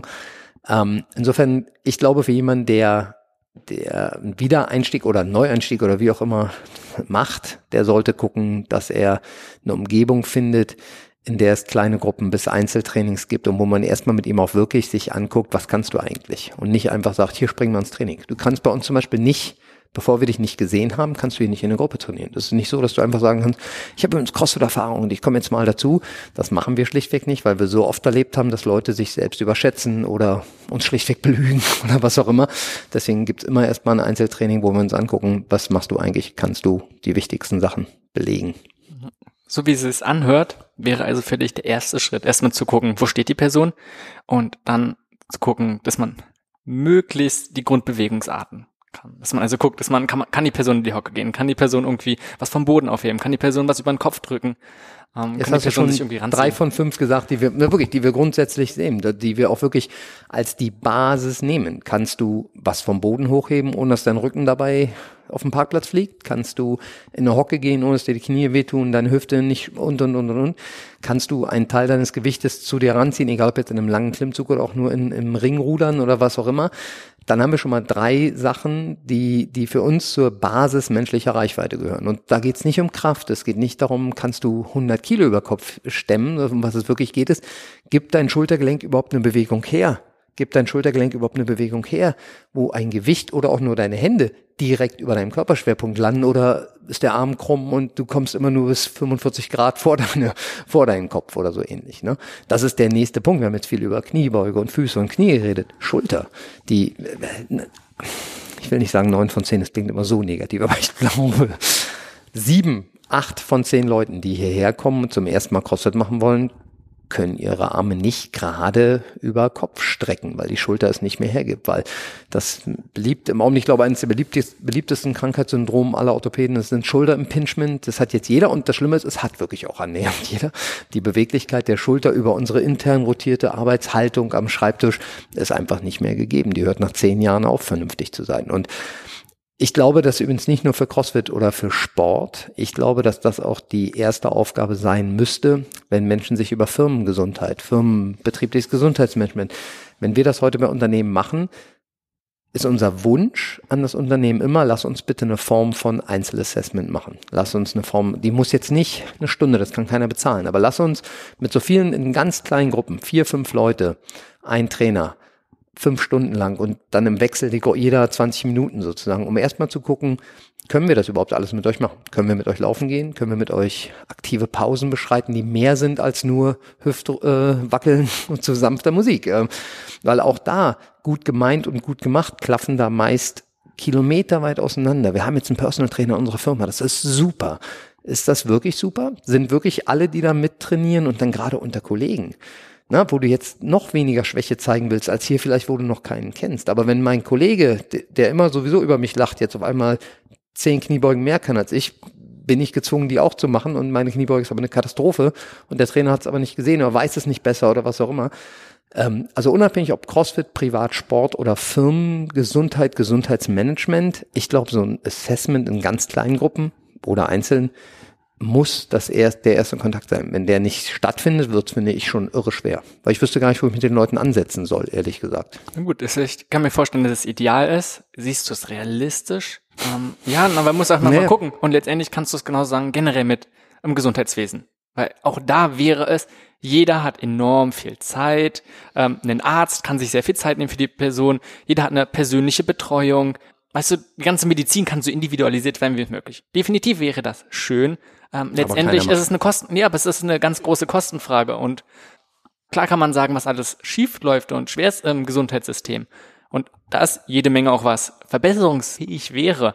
Andererseits muss man da einfach gucken, dass es irgendwie ja, gut, ähm, also ich glaube, dass bezahlbar ist. Da gut, klar. Also äh, diese, die, das Auseinanderklaffen von der besten aller Welten zu alles ist schlecht. Da so ist es sicherlich nicht und so einfach ist es auch nicht. Aber wenn man und das ist, wir wissen, dass es irre schwer ist, weil wir das seit zehn Jahren bei Firmen versuchen und ein bisschen länger. Ähm, aber wenn man jemals auf jemanden trifft, der mal einen Test unternimmt, wo man Leuten erklärt, dass ja, du investierst jetzt hier 10.000 Euro, aber in zwei Jahren hat sich das definitiv akklimatisiert und sogar bezahlt gemacht, weil deine Krankschreibung rückgehen wird, etc. pp. Dann kann man belegen, dass sowas funktioniert. Das Problem sind einfach nur ähm, die, die Realität, die, das Problem ist die Realität, dass ähm, die Leute keine zwei Jahre Zeitfenster haben wollen, sondern es ist wie übrigens, das schließt sich auch der Kreis zu uns und Leuten, die herkommen, wie das ist gar keine Frage von Firma oder Sportler. Alle wollen die Wunderpille. Alle wollen den Quickfix. Jeder sagt, ich brauche die 30 Tage Shredding-Diät, die mich am Strand gut aussehen lässt. Und das ist, und, und schlichtweg, die gibt es nicht. Die gibt es schon nicht, wenn du ein Jahr keinen Sport gemacht hast. Die gibt es aber schon gar nicht, wenn du 10 oder 15 Jahre keinen Sport gemacht hast. Das ist ein unfassbar hässlicher, harter, steiniger Weg, dich wieder besser zu bewegen. Und ich rede noch nicht von besser auszusehen, weil das ist nochmal on top sozusagen das Thema Ernährung, Schlaf und, und, und, und, und. Ähm, das, das ist irre, irre schwer. Aber an die Firmen gerichtet kann ich wirklich nur sagen, dann spart auch das Alibi-Geld. Und das sagen wir mittlerweile. Nicht, dass wir, weil wir so viel Geld haben, dass es egal ist. Wir brauchen die Aufträge. Aber wir, wir sind wirklich mittlerweile so weit, dass wir zu oft frustriert waren, dass wir mit Leuten irgendwelche Gesundheitstage organisiert haben. Und dann haben wir dann einen Tag, haben wir den Leuten tolle Sachen erzählt. Das war alles super. Und dann haben wir uns ein Jahr nicht mehr gesehen. Und ein Jahr später ist der nächste Gesundheitstag. Und die gleichen Leute sagen dir, naja, ich wusste ja nicht, was ich machen soll. Wir haben euch ja nur einmal für eine Stunde hier gesehen. Und dann ehrlich, Leute, dann spart das Geld und macht irgendeine Motivationsveranstaltung, geht kegeln, ist mir völlig egal, weil das ist wirklich nur Alibi. Also entweder du hast eine strukturierte Form von Bild im Kopf, wie du dein Gesundheitsmanagement in den Jahren verbessert. Und das ist übrigens wirklich, das sind nur andere Worte, aber das gleiche gilt für dich als Einzelsportler, hier Athlet. Wenn du ein strukturiertes Training willst für ein Jahr, dann bist du hier richtig. Wenn du für dich selber sagst, dass du zwei, drei, vier, fünf, egal wie oft, mal die Woche zu diesem Training gekommen wirst, dann bist du hier richtig und dann wirst du nach einem Jahr erhebliche Fortschritte haben. Wenn du zum CrossFit willst, weil gerade alle machen, und du sagst, ja, neben meinem Spinning und weiß ich nicht, was ich noch mache, gehe ich jetzt einmal die Woche zum CrossFit, dann kannst du zwar gerne herkommen, und das klingt jetzt total blöd, aber dann sind wir im Zweifel nicht der richtige Laden für dich, weil, weil das für uns nicht, das sind nicht die Leute, und so geht's uns bei den Firmen genauso, da schließt es sich wirklich. Das sind nicht die Leute, mit denen wir arbeiten wollen, klingt so explosiv, aber weil es uns wirklich frustriert, weil wir da keine Fortschritte. Wir wissen genau, wenn einer einmal die Woche kommt und dann ist Sommerurlaub und dann kommt er sechs und und und und und, dann steht er ein Jahr später hier und nichts hat sich verändert. Der kann vielleicht ein bisschen besser eine Kniebeuge grundsätzlich, aber es ist nicht wirklich eine ernste Veränderung und das Gleiche ist in der Firma. Wenn wir zwei Gesundheitstage machen oder einen zehn Wochen Kurs und dann sehen wir die Leute zwei Jahre nicht mehr, dann hast du einen von 100 Mitarbeitern, vielleicht übertrieben, zehn von 100 Mitarbeitern, die das so ernst genommen haben, dass sie es privat auch weitergemacht haben. Bei den anderen 90 fängst du zwei Jahre später wieder absolut bei Null an. Das ist, und insofern, ich glaube, es geht und ich glaube, es ist auch nicht völlig unrealistisch, aber es verlangt halt eine Form von Commitment. Entweder von dir, wenn du herkommst, oder von deinem Chef und von dir, weil dein Chef sagt, für ein Jahr lang bezahle ich jetzt diese Kurse, alles super, der kommt zu uns und zeigt uns, wie wir besser sitzen. Oh Gott, nein, lass mich nicht anfangen, wie wir, wie wir, ähm, wie wir uns besser bewegen können während der Arbeit etc. pp. Aber so ein, ja, wir müssen das ja machen, lass uns das mal dreimal machen, das versuchen wir möglichst nicht mehr zu. Es ist einfach zu frustrierend. Das ist hier nicht anders. Verstehe ich. Aber letztendlich sehen wir halt, ähm, ja, mit vielen verschiedenen Sachen. Und gerade geht es nur um Verhalten und eine Person, die erstmals gar nicht will. Äh, ja, klar, da ist man viel am Ackern, viel am Machen. Und eher die Leute, die bereit sind, die es selbst wollen, da ja, ist natürlich viel, viel leichter und auch der Erfolg. Aber lass uns mal kurz nochmal zu normalen oder ich sag mal zu einer typischen Person gehen, weil du hast gerade gesagt, wie wichtig es ist, dass man möglichst eine nahezu individuell erstmal eine Bestandsaufnahme hat. Nicht jeder wohnt in Berlin.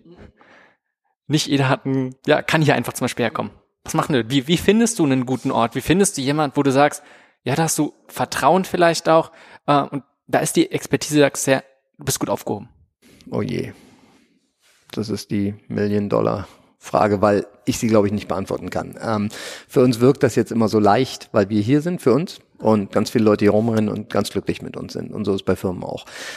Ich glaube, ähm, das ist einer der Vorteile erneut, es gibt so viele Nachteile, aber es ist einer der Vorteile des Internets. Und ich glaube sehr wohl, dass man, egal wo man jetzt mittlerweile lebt, die Chance haben wird, ein, ein einen Laden zu finden, der funktionelles Training, ist mir egal, ob es CrossFit heißt oder wie auch immer er es nennen wird, ähm, wo 20 Leute schon geschrieben haben, Mann, die nehmen sich wirklich Zeit und die meinen das wirklich ernst und das ist nicht einfach nur komm rein, geh raus und hab geschwitzt sozusagen. Also das Thema Bewertung, ganz egal in wo und wie, aber das ist etwas, was ich selber mache, zum Beispiel, wenn ich unterwegs bin und trainieren will. Dann gehe ich nicht einfach irgendwo rein und hoffe, dass das gut ist, sondern ich gucke mir im Regelfall an über diverse Community-Gruppen. Beim CrossFit ist das wirklich einfach. Also wenn wir das für CrossFit bewerten, ist es wirklich simpel. Wenn du ähm, dir eine CrossFit-Box suchst, wirst du kurz danach gucken können bei Facebook oder wo auch immer, was da so steht von den Leuten, ob das, ob das das ist, was du machen solltest oder nicht. Ansonsten ähm, glaube ich, was, was gut funktioniert, aber damit schließen wir schon wieder mal Leute aus, ist das ähnlich bei Personal Trainern. Ganz egal, ob für das wirklich Thema Fitness oder für das Thema Bewegungsqualität oder, oder, oder. Auch da sind mittlerweile so viele Leute emporgekommen im positiven Sinne, die wirklich ihren Job ernst meinen, die, wo es wirklich darum geht, Menschen zu helfen und sie sich besser bewegen zu lassen. Und auch die findest du mittlerweile, zumindest in größeren Städten, häufig sofort übers Internet. Und du kannst, wenn du auch nur ein bisschen dazwischen liest, weißt du relativ schnell, ob du da eine Chance hast, was Gutes zu kriegen oder nicht. Ähm, und ansonsten muss man es, glaube ich, machen, wie es viele von uns machen, einfach ausprobieren. Also ernsthaft, das ist so ein, es gibt mittlerweile, ich weiß nicht, wie viele CrossFit-Boxen weltweit und in Deutschland, aber furchtbar, furchtbar, furchtbar viele. Ähm, und ich glaube, ich bin wirklich guter Dinge, dass in zwei Drittel aller CrossFit-Boxen das Thema Bewegungsqualität an erster Stelle steht. Das ist so eine Sache, die, glaube ich, viele der Crossfitter und der CrossFit-Boxen und der CrossFit-Box-Owner und was auch immer eint, ist das Thema nicht einfach nur Gewichte durch die Gegend schmeißen und Spaß haben und laute Musik hören, ist immer dabei, aber wirklich Bewegungsqualität eher zuerst ist das, was ich immer wieder erlebe, wenn ich irgendwo hinkomme oder wenn ich mit Leuten, mit Kollegen rede und so. Insofern, die Chance ist groß, dass man, wenn man drei CrossFit-Boxen in seiner Stadt besucht, davon vielleicht eine oder zwei wirklich gute findet, wo man sich auch gut aufgehoben fühlt. Da kommen ja na, da gehören auch noch mehr Sachen dazu. Es ist natürlich muss die Qualität da sein, aber letztlich musst du auch mit den Leuten gut klarkommen und du musst dich wohlfühlen. Und sonst gehst du nicht vier oder fünfmal die Woche oder was auch immer in so einen Laden, wenn du jedes Mal denkst, ach nee, die waren alle doof. Das ist nicht das, was. Und das ist übrigens was, das gehört hier, also ist jetzt nicht so vordringlich das Thema, aber das ist wirklich was, was ich zum Beispiel, als ich CrossFit kennengelernt habe, komplett unterschätzt habe, ist den Aspekt der Community. Und Lass das, uns da gleich mal ein bisschen näher drauf oh, eingehen, ja. weil der finde ich sehr spannend. Ähm, Nochmal mhm. auf, wenn du jetzt vorstellst, du hast hier einen Person Trainer, der in dem Bereich tätig ist und der sagt, oh, Bewegungsqualität und das, worüber die sprechen, ist mir irgendwie bewusst, aber habe ich mich jetzt noch nicht so viel mit beschäftigt. Uh, was für Quellen oder was würdest du dem raten, wie er sich in der oh Hinsicht, Gott. was er machen kann? Ähm, ja, auch da. Mittlerweile gibt, ich weiß nicht, ich werde jetzt keine Firma nennen, aber mittlerweile gibt es wirklich 20, 30, 40 extrem gute Ausbildungen für das Thema. Ähm, und die, wie finde ich die richtige, ist übrigens so ähnlich wie, wie finde ich den richtigen Laden für mich. Gucken, Leute anschreiben, gucken auch wirklich, was sind an Bewertungen, was wird darüber berichtet, etc. Das ist, das ist der wirklich Riesenvorteil. Die Zeiten, wo Leute ganz schlechte Leistungen ihrer Firma verstecken können, sind ziemlich vorbei. Wenn, wenn du heute Mist machst und nicht weißt, wovon du redest, kommt das relativ schnell raus, sobald du irgendwie im Internet auftauchst. Ne? Das ist schwer. Also ich glaube, was ich sagen muss, und das erleben wir hier übrigens häufig, wir vermieten unsere Flächen an Personal Trainer. Die jetzt gerade läuft, da läuft einer, da läuft Also es ist häufig der Fall. Und auch da erleben wir unfassbare Unterschiede. Und ich glaube, was, ähm, also wirklich auch an Wissen, und das erschreckt mich immer wieder, weil das für mich so selbstverständlich mittlerweile ist, ist halt nicht selbstverständlich. Das muss man ganz deutlich sagen. Und was, was ich glaube, wenn ich hier an Personal Trainer eine Nachricht sagen darf, ist, wenn du das nicht aus Passion machst, wenn du, wenn das, ich kann das nur für mich beschreiben, seit zehn Jahren jetzt. Und das ist nicht, weil ich so toll bin, sondern weil es wirklich so ist, seit ich lese, höre und mache seit zehn Jahren fast nichts anderes, wenn ich nicht privat mit meinen Kindern oder mit meiner Frau oder mit meinen Freunden und, und selbst mit meinen Freunden, die können es nicht mehr hören, glaube ich, da bin ich mir ziemlich sicher. Aber jeden Tag, wirklich mehr oder weniger, mit Ausnahme von wenigen Tagen, jeden Tag, ich habe eine halbe Stunde Weg hierher und eine halbe Weg, Stunde Weg zurück und es gibt kaum einen Tag, an dem ich nicht mindestens eine Stunde Podcast zu irgendeinem meiner bevorzugten Themen, Bewegungsqualität, Ernährung, mentales Training, bla bla bla, immer. Ähm, Hörbücher, Bücher sowieso, Grund toll lesen, tolle Idee grundsätzlich. Und ich lese auch wahnsinnig viel und wahnsinnig gerne. Ich höre aber in letzter Zeit deutlich mehr, weil ich einfach merke, dass wenn ich hier eine halbe Stunde stretche, ist es hervorragend mit dem Kopfhörer auf den Ohren was zu lernen dabei. Und wenn du das nicht hast, heißt das nicht, dass du gar kein Personal Trainer werden solltest oder kannst, aber ich glaube wirklich, dass du dann nicht die Qualität erreichen wirst, die so viele von denen haben, die das wirklich als aus innerem Antrieb als ihre oh Gott, ich will es lieber nicht sagen, als, als, als das, was sie gerne machen möchten, äh, ähm, wirklich, wirklich, wirklich sehen und haben. Ich, ich würde sagen, aha, hat, hat jetzt absolut eigentlich nichts mit dem Thema zu tun, aber generell, unabhängig ob egal, im Gesundheitsbereich, aber gerade im Gesundheitsbereich, wo es um die Gesundheit der Leute geht, aber egal, wenn man irgendein Thema arbeitet, wäre schön, wenn man den Anspruch hat, das möglichst gut zu machen und nicht stehen bleiben, sondern lernen, lernen, lernen, sich weiterentwickeln. Äh, ist nun mal, Stimmt, du hast völlig recht. Das ist ähm, viel weiter als das, aber es ist leider nicht die Regel. Und das ist finde ich, hat auch mehr mit damit zu tun. Du musst nicht die Passion haben, sondern wenn du gut wirst, wird der Spaß auch irgendwann dann nochmal mehr kommen, wenn du dich beschäftigst. Lass uns nochmal ähm, das ein bisschen abändern. Stell dir vor, du hast eine Person, die auch wieder keinen Zugang vielleicht jetzt hier, hier hat. Die ist irgendwo im tiefsten Deutschland, wo nichts ist. Das heißt, sie kann niemandem hingehen, aber hat Zugriff aufs Internet, kann sich ein Buch bestellen, kann Podcast hören. Was würdest du dir empfehlen? wenn jemand sich das selbst beibringen müsste. Und es ist alles andere als optimal, definitiv. Mhm. Ah ja, aber, es aber geht, so habe ich muss, angefangen. Genau, wenn sie muss, was mhm. würdest du der Person empfehlen? Mhm. Wirklich auch als Quelle, mit Quellenangaben? Sehr gerne. Ja, wenn du, wenn du ein paar Sachen okay. hast. Also für die Bewegung, es gibt für mich genau eine Seite. Es ist jemand, der mich gecoacht hat, dem ich heute nur noch im Internet folge, aber, und zwar, ähm, der Mensch äh, hat eine Website, die heißt MobilityWatt also Mobility mit Y und WOD hinten dran. Äh, der, der ist Physiotherapeut, heißt Kelly Red, lebt in ähm, San Francisco in den USA und hat aus, glaube nicht nur meiner Sicht, sondern aus Sicht sehr, sehr vieler anderer Physiotherapeuten und Leute, mit denen ich viel zusammenarbeite, dieses ganze Thema Bewegungsreichweite, Bewegungsqualität ähm, und wie kann ich zurückkommen zu einer vernünftigen Bewegungsqualität revolutioniert. Ich würde mal sagen, er hat ganz, sag mal, ganz CrossFit hat er, sag ja. ich, ziemlich viel in der ja, Richtung gemacht, def oder? Definitiv, ja. Also er war einer der ersten, dem gehörte einer der ersten CrossFit-Boxen, aber das war eben gar nicht so sehr sein Thema. CrossFit war sein Thema, aber es war nicht das Thema seiner eigenen Arbeit, sondern seine eigene Arbeit war, dass er beim CrossFit Leute gesehen hat und sagte, oh Gott, nein, mit dem Fuß squattest du bitte nicht mehr. Und dann haben die gesagt, ja, aber es ist seit 30 Jahren kaputt. Und er sagt, ja, lass uns mal gucken, was wir machen können. Und dann konnte man was machen. Der, der hat für mich wirklich unglaublich, ich habe auch immer gedacht, ich habe ein kaputtes linkes Sprunggelenk, ich kann nicht richtig squatten, mein Fuß muss außen vor. Und der zeigt heute noch auf dieser Seite und die, der hat gratis, glaube ich, 800 Videos auf dieser Seite, die du sowieso schon angucken kannst zu allen möglichen Körperteilen. Und dann gibt es für 25 Dollar oder so, ich weiß es nicht genau, so, so ein Profi-Zugang, wo du wirklich auf alles Zugriff hast, was der auf seinen Seite, und das ist, wenn ich eine einzige Quelle nutzen würde für das Thema Bewegungsqualität und wie komme ich zurück zu vernünftiger Schulterfunktion, ganz egal, Gelenkfunktion, dann wäre es die, so. Um sowas herum gibt's aber mittlerweile 50 und ein paar, ne, so und und ich glaube, dass ansonsten noch ganz kurz zur Ergänzung. Ja wenn man kein Internet hat, weil, weil, oh. weil du das erlernt hast, sind halt die Bücher. Na klar, der schlecht. Hat, der du hast ja jetzt schon gesagt, dass zum genau. Laufen hatte was, sitzen ist das neue Rauchen. Genau, genau, alles, also. alles so und jetzt kommt gerade wieder ein neues, aber also äh, ich weiß nicht, ich lese, du lese immer nur in Englisch, das heißt in Englisch Becoming a Supple Leopard. Wird ein geschmeidiger Leopard. Das sollte man nicht sagen, finde ich, das klingt schrecklich. Nein, so. Aber genau, die Bücher sind, ist jetzt die zweite, es gibt mittlerweile so eine zweite Ausgabe, so eine zweite Version, ist auch schon wieder zwei Jahre alt, aber ähm, wirklich bei uns hier stehen sie alle im Regal. Es ist eine Form von Bibel für viele unserer Athleten, weil der wirklich so banale Kleinigkeiten, die heute in jeder CrossFit-Box gemacht werden, wie mit einem Crossball deinen Fuß rollen.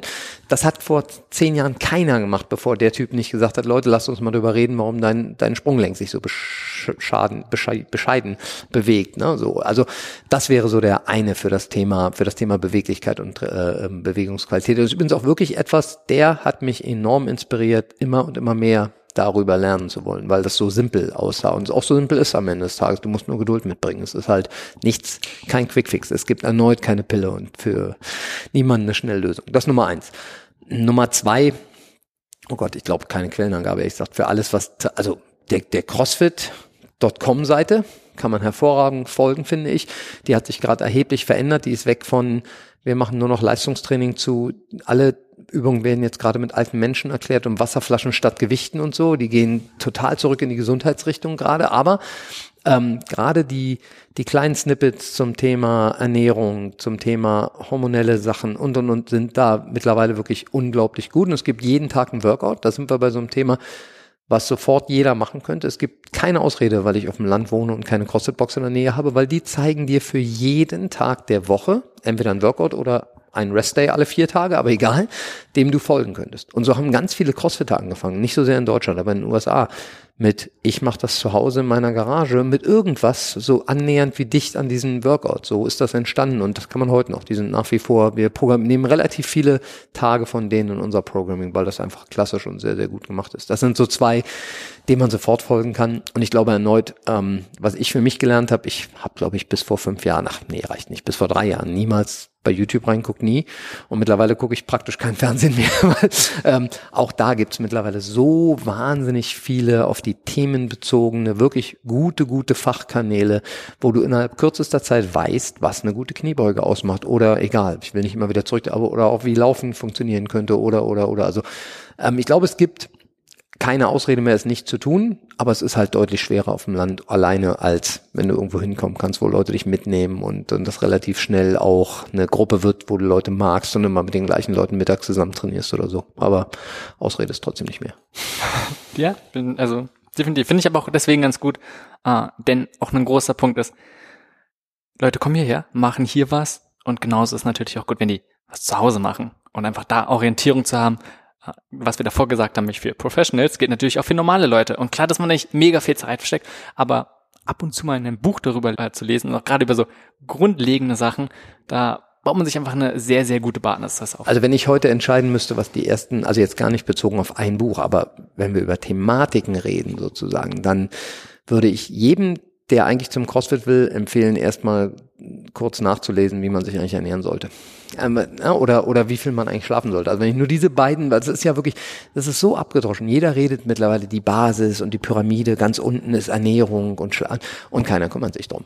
Das ist wirklich so, also keiner ist natürlich wieder viel. Ich bin immer leider sehr fatalistisch, ist mir bewusst, aber es ist, ich bin wirklich immer wieder erschreckt hier bei uns, aber auch sonst da draußen in der freien Wildbahn bei Firmen wieder, wenn ich mit Leuten darüber rede, die glauben, sie ernähren sich gesund. Und, und ich, das mir, ich bin kein Anhänger irgendeiner extrem äh, faschistischen Ernährungsmethodik, aber es ist wirklich erschreckend. Wenn, wenn du in drei Sätzen erklären müsstest oder eine Anleitung geben müsstest mhm. für eine gesunde Ernährung, ganz aufs ganz simple, einfach nur mhm. so übergonnen, was würdest du sagen? Möglichst wenig verarbeitetes Zeug, was eine Packung hat und ein Barscan-Code.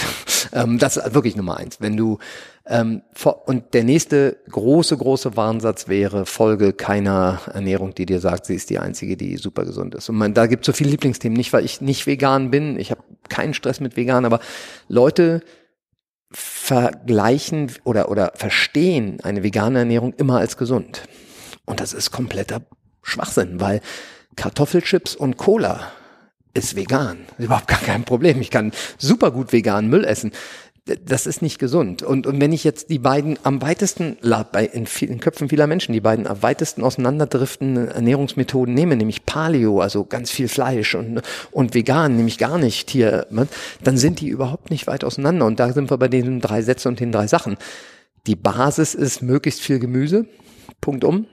Die nächste Basis bei den Paleo-Leuten wäre dann Fleisch, Eier, was auch immer und ein bisschen Nüsse und Körner. Und das ist eben bei den Veganern nicht so. Aber die, die eigentliche Basis, möglichst viel unverarbeiteten Kram, von dem ich weiß, wo er herkommt. Und damit meine ich nicht dass ich das Schwein kannte, das wäre der Idealfall, aber das, das ist nicht realistisch. Aber was ich meine ist, weiß, wo ich herkomme, dass das nicht erst über Brasilien nach, ich weiß nicht wohin geflogen wurde. Und es muss eben keine Mango sein, sondern es tut es auch ein Apfel, wenn der gerade bei uns. Also möglichst dicht dran an der Saison, an deinem Wohnort und an dem, dass es möglichst durch wenig verarbeitende Hände bis gar nicht möglichst gegangen ist, wäre schon mal eine Riesenhilfe bei Ernährung. Was sind die größten Fehler oder Mythen, die du im Bereich nicht auf CrossFit, aber generell Fitness siehst? Fitness. Fitnesstraining, so. Oh je.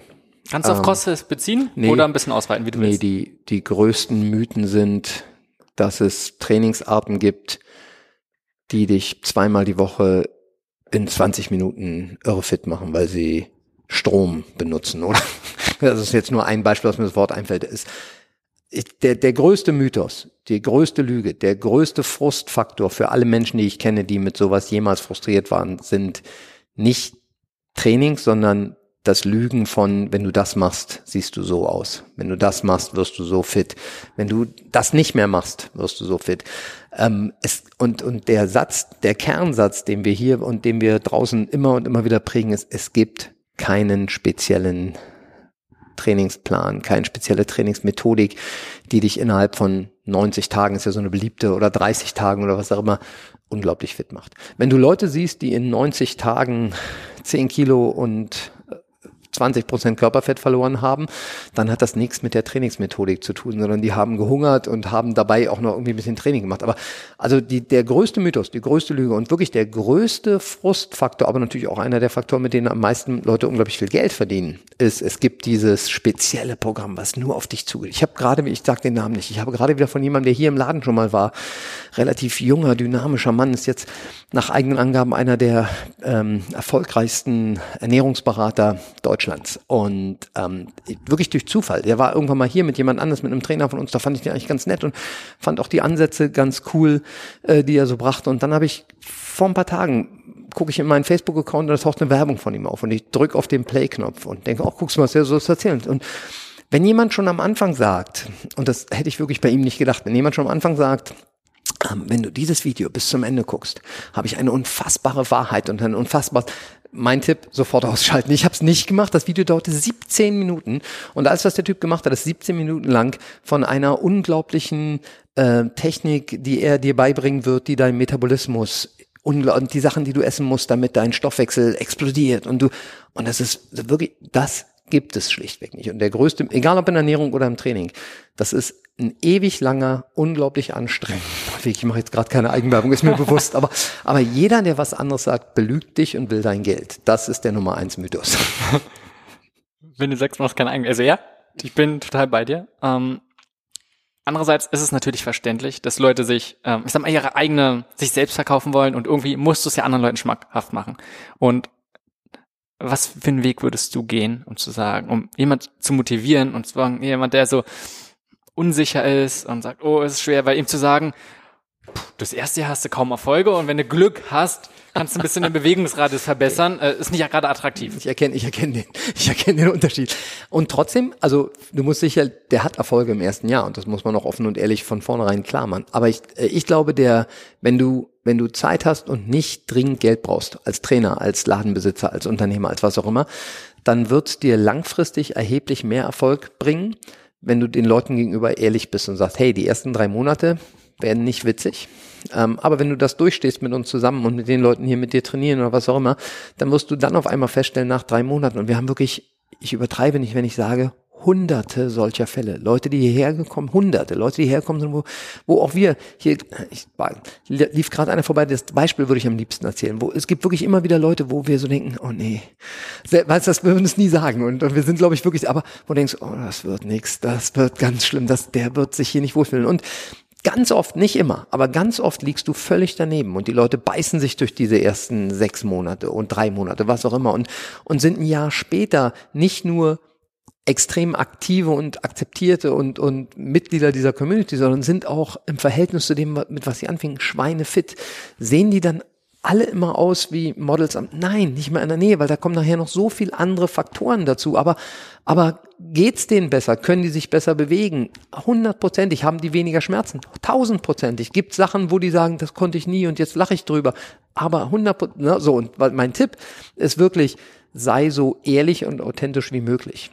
Und wenn du das nicht sein kannst, dann überleg dir, ob du das richtige Business Model hast, weil das ist ja der nächste Punkt. Wenn du mit so einer Methodik, die du da anpreist, auf einen Schlag 500.000 Euro verdienst, weil Leute dir das glauben und dein Programm für 79 Euro kaufen, dann mag das ja auch in Ordnung sein. Das ist nicht jedermanns Sache und die Frage ist, wenn man sich beim Rasieren nicht im Spiegel betrachten mag, ob das gut ist. Aber äh, ehrlich, ich bin auch nicht neidisch, wenn Leute das können und damit für zehn Jahre ausgesorgt. Herzlichen Glückwunsch es ist nicht meins und ich würde mich nicht wohlfühlen. Und deswegen, ich glaube, wenn du langfristig mit deinem Laden, mit deinem Personal Training, mit deinem Brand, wenn man überhaupt darüber reden mag, in manchen Größen, ähm, erfolgreich sein willst, geht das nur, wenn du Leuten in die Augen gucken kannst, auch noch drei Monate später und sagen dann, hey, ich habe dir gesagt, das ist nicht nur witzig, aber guck dir mal an, wo du jetzt bist. Sechs Monate, was auch immer, drei Monate später. Also das heißt, von vornherein klarzustellen, dass es nicht easy und nicht leicht, halt ist für uns sogar wirklich eine Verpflichtung. Es gibt keinen, du wirst hier niemanden erleben, keinen Trainer, keinen Mitarbeiter am Counter oder was immer, der irgendwie sagt, ja, CrossFit, das ist easy und in drei Monaten siehst du aus wie Rich Froning. Das, das, das gibt's nicht, sondern offen und ehrlich sagen, hey, was wir machen ist, wir machen dich besser und du hast jetzt seit 20 Jahren nichts gemacht. Wir werden nicht 20 Jahre brauchen, aber wir schaffen es auch nicht in zwei Wochen. Ne? Das ist so ein bisschen meine Empfehlung, wenn du langfristig mit Leuten zusammenarbeiten willst. Und das ist der Grund, glaube ich, wirklich, dass wir hier Leute haben, die uns in den zweiten Laden jetzt seit sechseinhalb Jahren gefolgt sind und immer vier, fünf Mal die Woche hier sind. Und das ist nicht nur, weil wir alle so unglaublich nett sind, das ist, glaube ich, bei mir sogar ganz oft gar nicht der Fall, sondern ich glaube, das kann, wird jeder bestätigen, sondern weil die das Gefühl haben, dass das, was wir ihnen gesagt haben, immer gestimmt hat. Und wenn wir, und weil wir auch, also finde ich noch einen ganz wichtigen Punkt, boah, jetzt bin ich schon so weit drin, ähm, wenn es mal nicht gestimmt hat, du glaubst nicht, wie oft die schon gehört haben, zwei Jahre später, Leute, ich muss euch jetzt mal sagen, das, was wir da mit dem Lacrosse, ganz egal, ist kompletter Schwachsinn. Es gibt gerade eine neue Studie und der glaube ich total und die sagt, macht das bloß nicht. Und das würden wir immer und immer wieder so machen. Einfach weil Nichts ist schlimmer, als wenn du versuchst, das irgendwie vor deinen Athleten oder vor deinen Kunden, was auch immer du da für dich selber hast, äh, zu verheimlichen. Sondern man muss auch einfach mal sagen können, es hat sich zwei Jahre gedreht und jetzt gerade gibt es einfach so viele Leute, die mir ganz deutlich klar gemacht haben, dass das so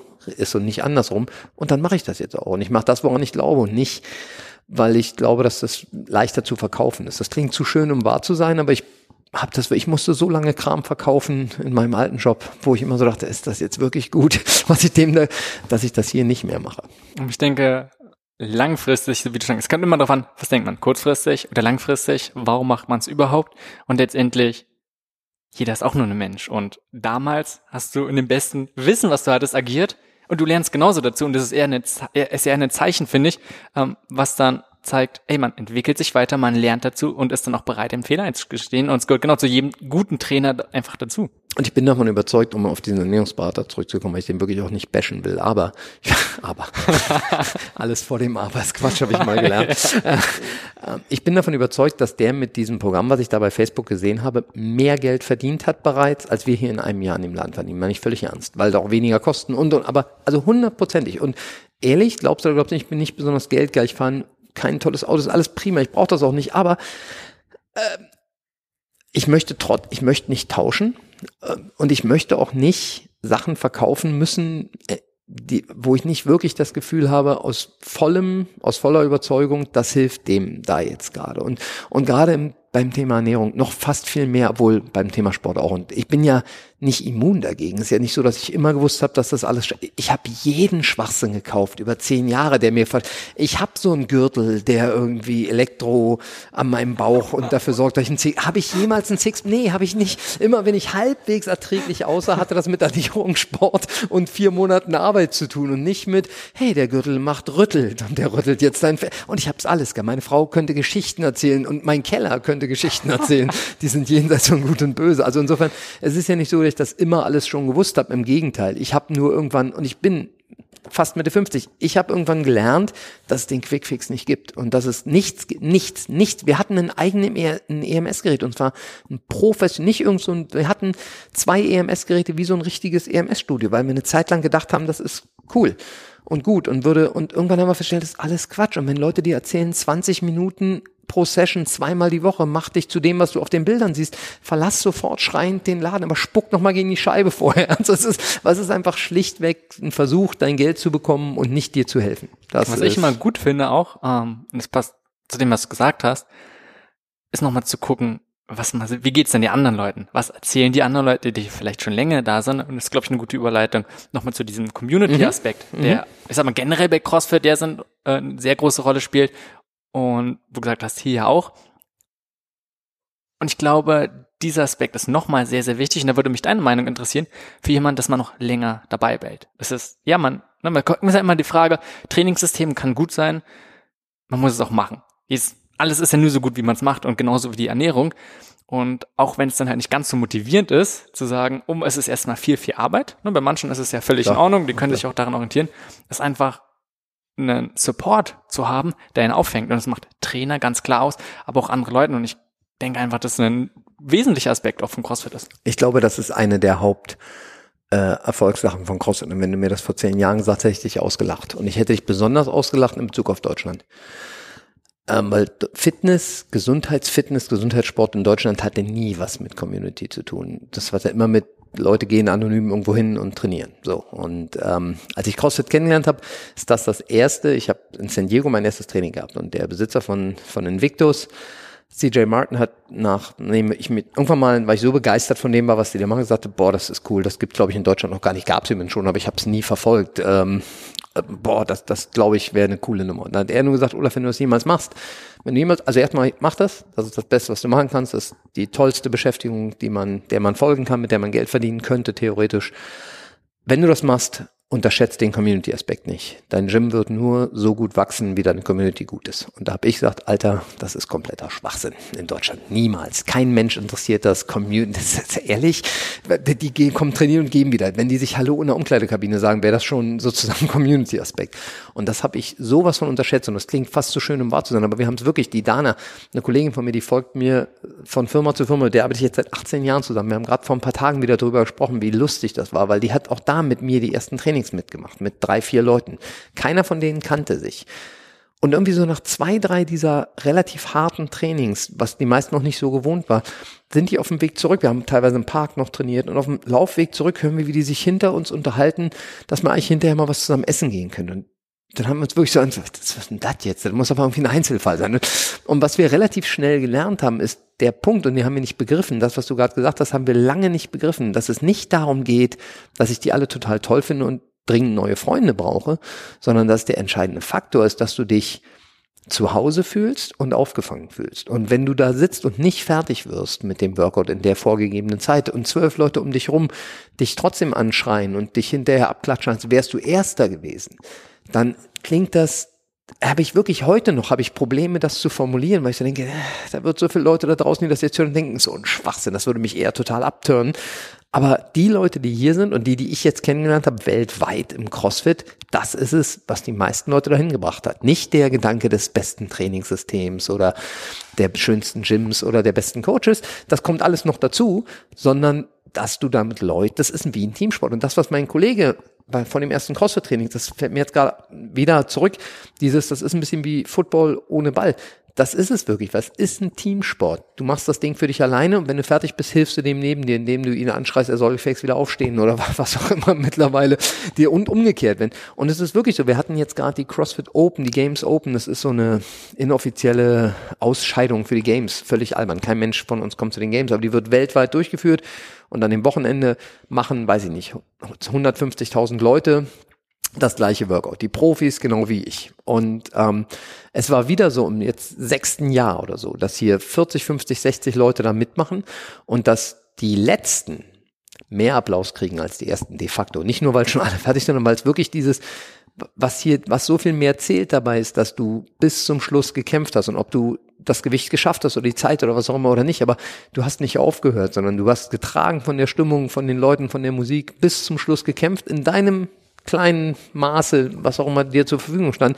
Und das macht einen unfassbaren Unterschied. Und es ist wirklich so viel mehr. Wir hören so viele Leute, die hier kommen seit Jahren immer wieder fünfmal die Woche und uns immer wieder sagen, das hier ist mein zweites Wohnzimmer. Wenn ich hierher komme, ist mein Happy Place. Hier, und wenn ich darüber rede, geht's mir dabei echt komisch, weil wir das nicht geplant, das war nicht der Plan. Der Plan war nicht, einen Laden zu bauen, den, für den Leute sowas empfinden würden. Der Plan war, Leute zu einem Training zu verhelfen, was sie besser macht. Und jetzt sind wir so ein Wohnzimmerding, wo Leute trainieren. nein, aber, nein, aber, aber es ist so viel, Leute kommen fünfmal die Woche, weil sie sich hier wohlfühlen. Nicht, weil wir unglaubliche Maschinen aus ihnen machen. Und das passiert nebenbei.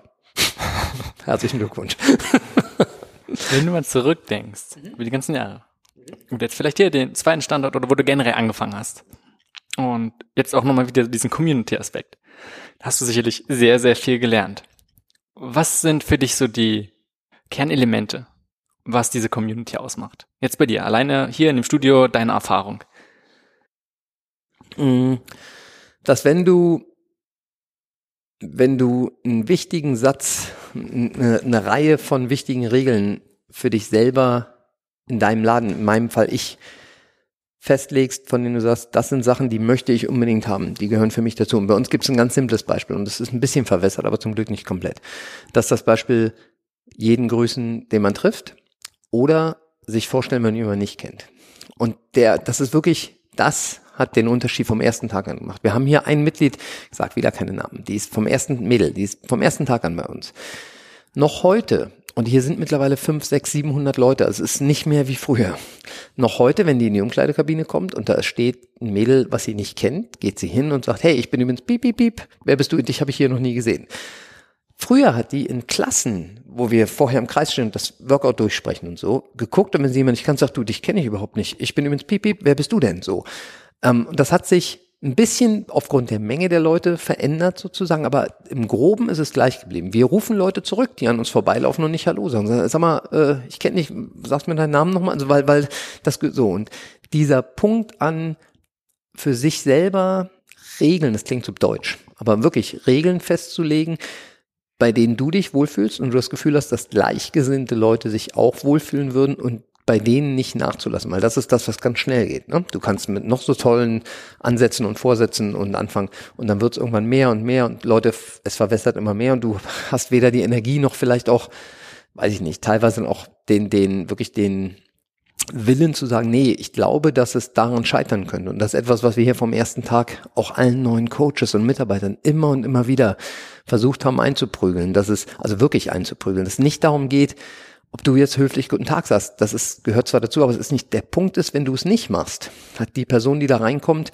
eine andere Customer Experience als die ersten 100 über die ersten.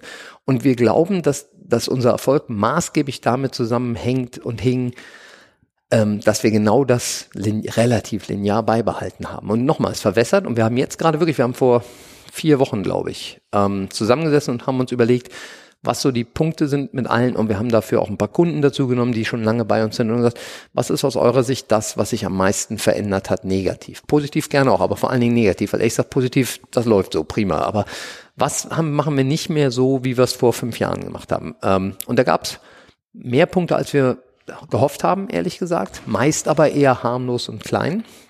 Und das sind die Sachen, die wir jetzt zum ersten fünften, wir haben eine Reihe, wir haben neuen Mitarbeiter eingestellt, extra wirklich weil wir festgestellt haben, das fehlt uns sonst, ähm, wo wir jetzt wieder zurückgehen werden zu unseren Basisgeschehen, nochmal deutlich mehr zu unserem Basis. Weißt du, woran mich erinnert? Du hast von Regeln gesprochen. Oh ja.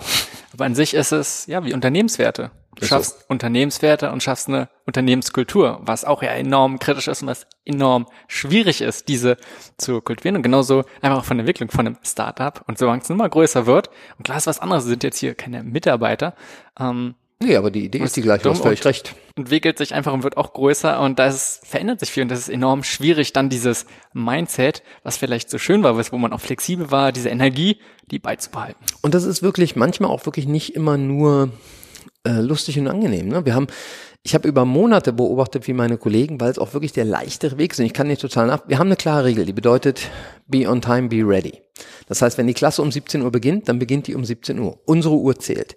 17 Uhr eins und du kommst dazu auf die Fläche, dann bedeutet es, die ganze Gruppe macht 10 Burpees. Nicht du als zu spät komme, sondern die ganze Gruppe. Ähm, das ist nicht immer nur fröhlich. Das findet nicht jeder cool. So.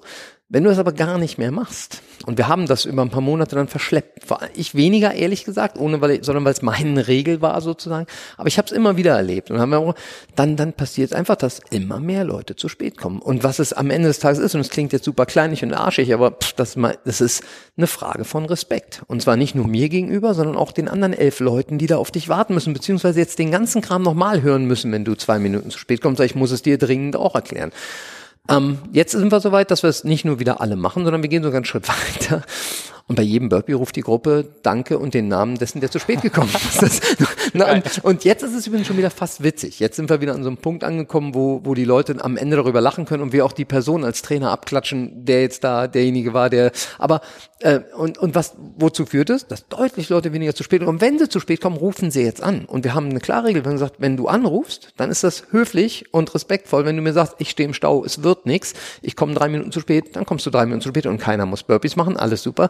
Aber das, das ist wirklich ein, ein simples Ding, aber in diesem Rahmen und bezogen auf Unternehmenskultur, die, als wir die Regeln aufgestellt haben, haben wir das nie so betrachtet. Aber heute, zurückblickend auf diese zehn Regeln, die wir da haben, sind die alle zehn ein ganz entscheidender Bestandteil der Kultur und damit unseres Erfolges gewesen. 100 Prozent sind sie, nicht nur gewesen.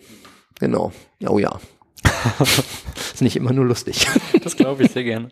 Lass uns noch mal ein bisschen wieder zurückkommen zu, was jemand selbst mhm. für sich tun kann. Oh ja. Wenn jemand täglich nur 30 Minuten Zeit hätte, etwas für seine Gesundheit zu tun, nicht nur fit ist, sondern generell Gesundheit, was würdest du der Person raten? 30 Minuten jeden Tag, koch vor für heute und morgen. Ja, also ich glaube, ähm, bezogen auf mich selbst und auf jeden, mit dem ich da draußen arbeite, ähm, ab einem gewissen Alter, und das ist circa 25 bei den meisten Leuten, kannst du keine schlechte Ernährung mehr wegtrainieren. Es geht einfach nicht mehr. Und ich rede wieder nicht von Optik. Mir ist deine Physiologie fast egal. Mir ist egal, ob du einen Bauch hast oder nicht oder um was es wirklich geht, ist, je schlechter deine Ernährung, desto schlechter dein Gesamtbild. Wir haben vorhin darüber gesprochen, nur sitzen und das Kopf und nicht, und das, und das schlägt genau in die gleiche Sparte. Wenn deine Ernährung eher schlecht auf der schlechten Seite ist, ist die Chance groß, dass alles andere auch eher auf die schlechte Seite wandert.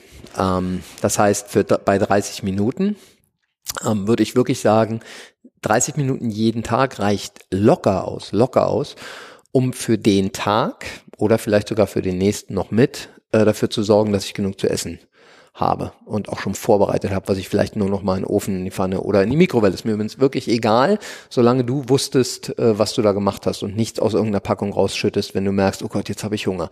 Ne, so, ähm, das ist ein, das ist die Nummer eins für mich. Ähm, Darf ich Nummer zwei und drei noch machen? Ja, sind aber schon 30 Minuten um. Äh, ähm, das nächste wäre 30 Minuten früher aufhören, Fernsehen zu gucken, Videospiele zu spielen oder auf dein Handy zu starren.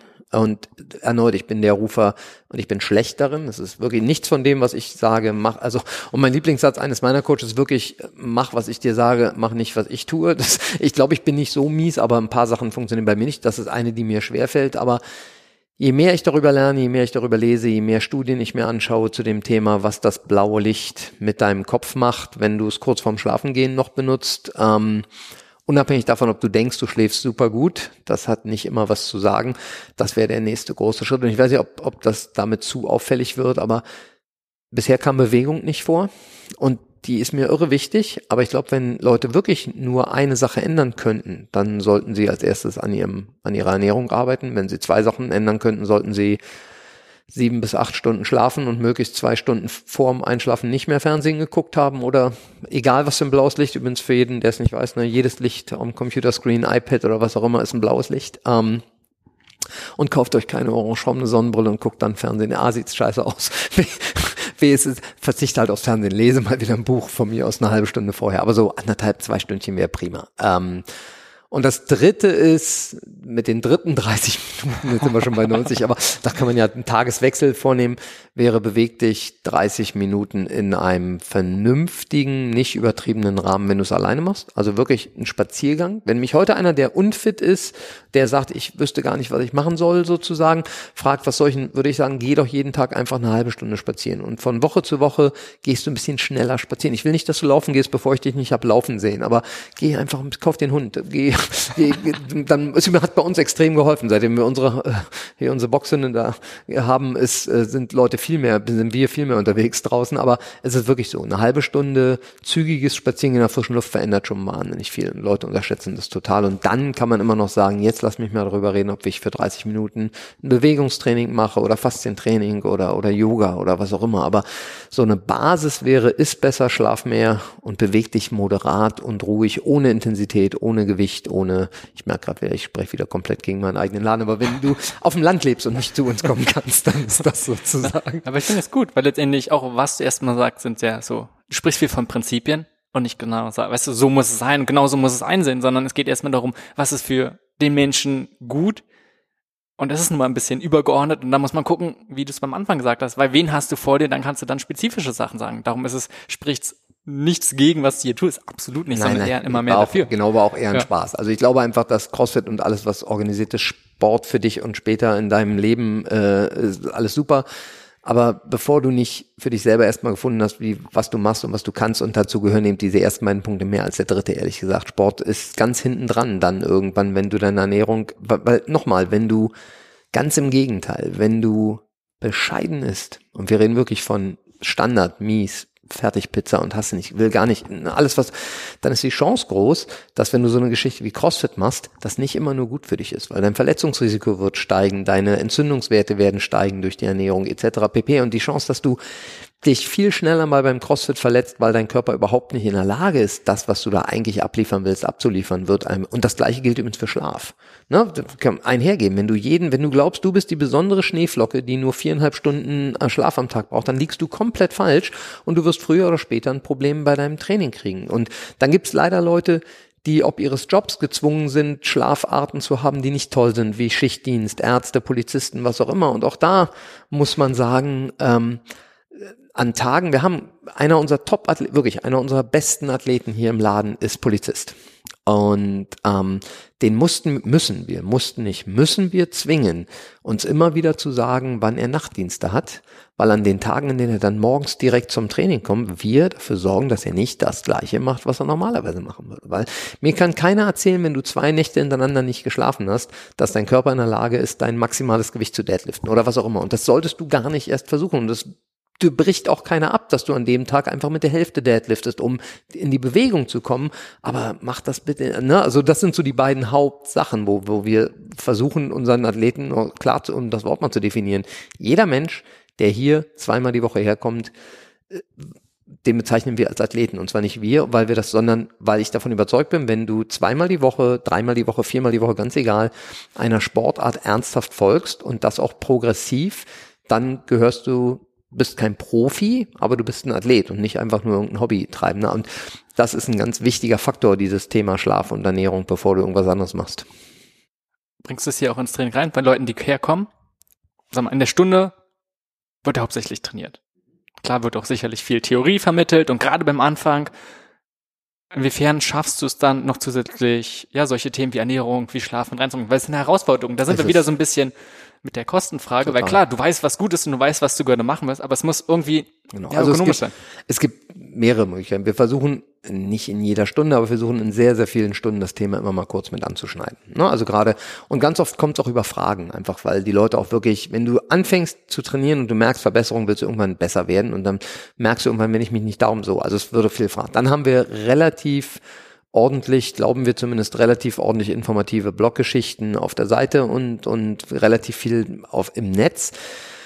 Und dann haben wir uns aber die gleiche Frage gestellt, die du uns gerade stellst und haben uns überlegt, so geht's nicht weiter. Und wirklich, das ist eine der Entscheidungen, die wir zum ersten fünften gefällt haben. Es wird ähm, bei uns eine ganz reguläre Klassenstunde, 60 Minuten, wie eine Crossfit-Stunde, nur um Ernährung gehen. Die wird einmal die Woche an einem festen Zeitpunkt und die ist genauso zu buchen und zu belegen wie alle unsere, alle unsere CrossFit-Stunden. Ähm, und die wird von Woche zu Woche einen anderen Dozenten und ein anderes Thema haben. Das heißt, wird immer so eine halbe Stunde irgendein Lecture über ein Thema das wird wahrscheinlich glaube ich, wirklich ganz weit äh, äh, Basis anfangen, so was ist eigentlich gesunde Ernährung oder was nicht. Ähm, und dann ist halt eine halbe Stunde QA und, und alles, was noch, was noch in dieses Thema reingehört.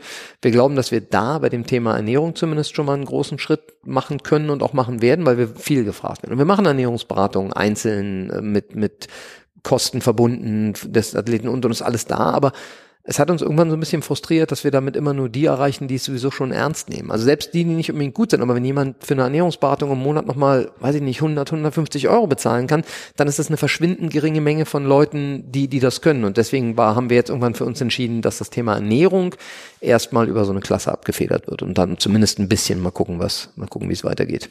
Ja, denke ich, äh, ist ja schon wichtig und eine große Herausforderung, wie man sowas gestellt. Und das gleiche, übrigens, Simon, ist für uns das Thema ähm, Kopf und mental. Also äh, so Basisgeschichten wie Atemtechniken und so, das versuchen wir so weit wie irgend möglich ins Training zu integrieren, dass man, dass wir auch wirklich immer nur wenig, aber eine Übung dazu machen oder Leuten auch wirklich bei unseren klassischen Übungen erklärt, wie wir dabei atmen würden, damit der Körper nicht komplett aus dem Rhythmus gerät und und und. Und was wir, und dann haben wir halt rela relativ vieles leider übertrieben, aber wir arbeiten dran extern häufig immer wieder mal Seminarmöglichkeiten. Ne? Wir haben jetzt im Frühsommer ein Pärchen aus Holland, die sich mit dem Thema Stressbewältigung über Atemtechniken im Athletenalltag beschäftigen. Die werden hier für zwei Tage gastieren, wo man die Seminare von dem buchen kann. Also wir glauben auch nicht alles zu wissen. Im Gegenteil, wir, wir sind fest davon überzeugt, dass so Ansätze von draußen uns enorm weiterbringen. Und ganz oft sind die komplett konterkarieren zu Dingen, die wir dachten. Oder? Und, und wir erfragen das vorher gar nicht, weil wenn es was gibt, was wir wirklich spannend finden, ist uns ausein, damit auseinanderzusetzen, was wir bisher dachten, ist richtig und dann mal zu vergleichen,